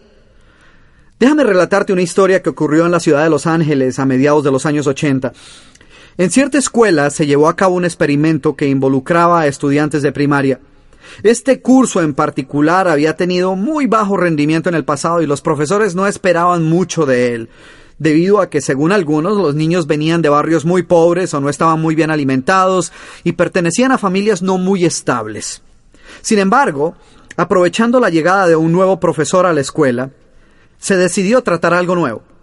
Puesto que este nuevo profesor no conocía los antecedentes de estos niños y no se había formado ninguna opinión negativa acerca de ellos o de su potencial, se le informó que él iba a estar encargado de un grupo de estudiantes brillantes, que su capacidad intelectual estaba por encima de lo normal y que pese a que su actitud algunas veces era la de no querer estudiar, si él exigía mucho más de ellos, eventualmente obtendría los resultados que ellos eran capaces de dar. Ignorante de las verdaderas circunstancias, el profesor comenzó su año escolar común y corriente, pero con la idea de que si tenía estudiantes brillantes, pues él les iba a exigir. Quiero que escuche los resultados obtenidos a final de año. Los estudiantes no solo habían mejorado un 100% sus calificaciones, sino que muchos de ellos habían obtenido resultados mucho mejores que los de aquellos estudiantes que en verdad eran percibidos como superdotados. Lo interesante es que al pedírsele al profesor que evaluara este curso con respecto a los demás cursos, él concluyó que definitivamente estos estudiantes parecían disfrutar mucho más de la escuela, que su actitud era muy buena y que indudablemente ellos tenían una mejor posibilidad de triunfar en la vida. ¿Cómo te parece, eh? Y esta es una historia verdadera. Aquellos encargados de estudiar los resultados de dicho experimento solo pudieron concluir que las causas de tan asombroso cambio era el que las expectativas habían cambiado en la mente del profesor. Él asumió que podía esperar mucho de sus estudiantes, por esa razón exigió mucho más de ellos. Los estudiantes, al ver que su nuevo profesor iba a demandar mucho más de ellos, pues respondieron de acuerdo a las nuevas expectativas. Es así de simple. Y esto sucede no solo en la escuela, sino con nuestros hijos y en general con todos aquellos con quienes entramos en contacto. Si esperamos que grandes cosas sucedan en nuestras vidas, actuaremos de acuerdo a estas expectativas y grandes cosas sucederán. De otra parte, si esperamos que muy poco suceda en nuestras vidas o esperamos muy poco de otras personas, ellas generalmente llenarán nuestras expectativas. Recuerda, tú eres quien eres y te encuentras donde te encuentras como resultado de todo aquello que ha entrado en tu mente. Tú puedes cambiar lo que eres. Tú puedes cambiar la posición donde te encuentras en este momento si cambias la clase de información con la cual estás alimentando tu mente. Si tú no estás contento con quién eres, si no estás contento con dónde te encuentras, aún estás a tiempo de cambiar.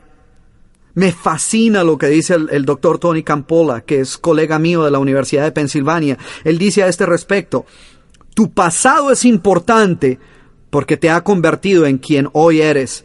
Pero tan importante como tu pasado ha sido para tu presente, no es tan importante como la manera en que tú veas tu futuro.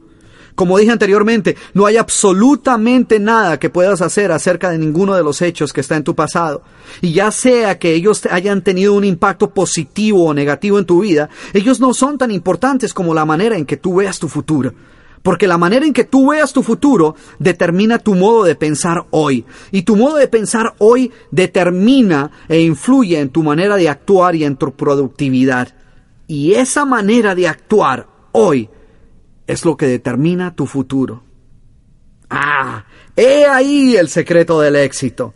Pon en práctica estos 10 secretos que hemos enumerado. Determina cuáles son tus sueños, tus metas y qué debes hacer para alcanzarlas. Pon oídos sordos a aquellos que tratan de desanimarte. Y si haces esto, no solo te garantizo que tendrás una vida más plena, pero te aseguro que podrás alcanzar cualquier meta que te propongas. Pon estos principios en práctica y muy pronto, estoy seguro, tú y yo nos veremos en la cumbre del éxito. Gracias.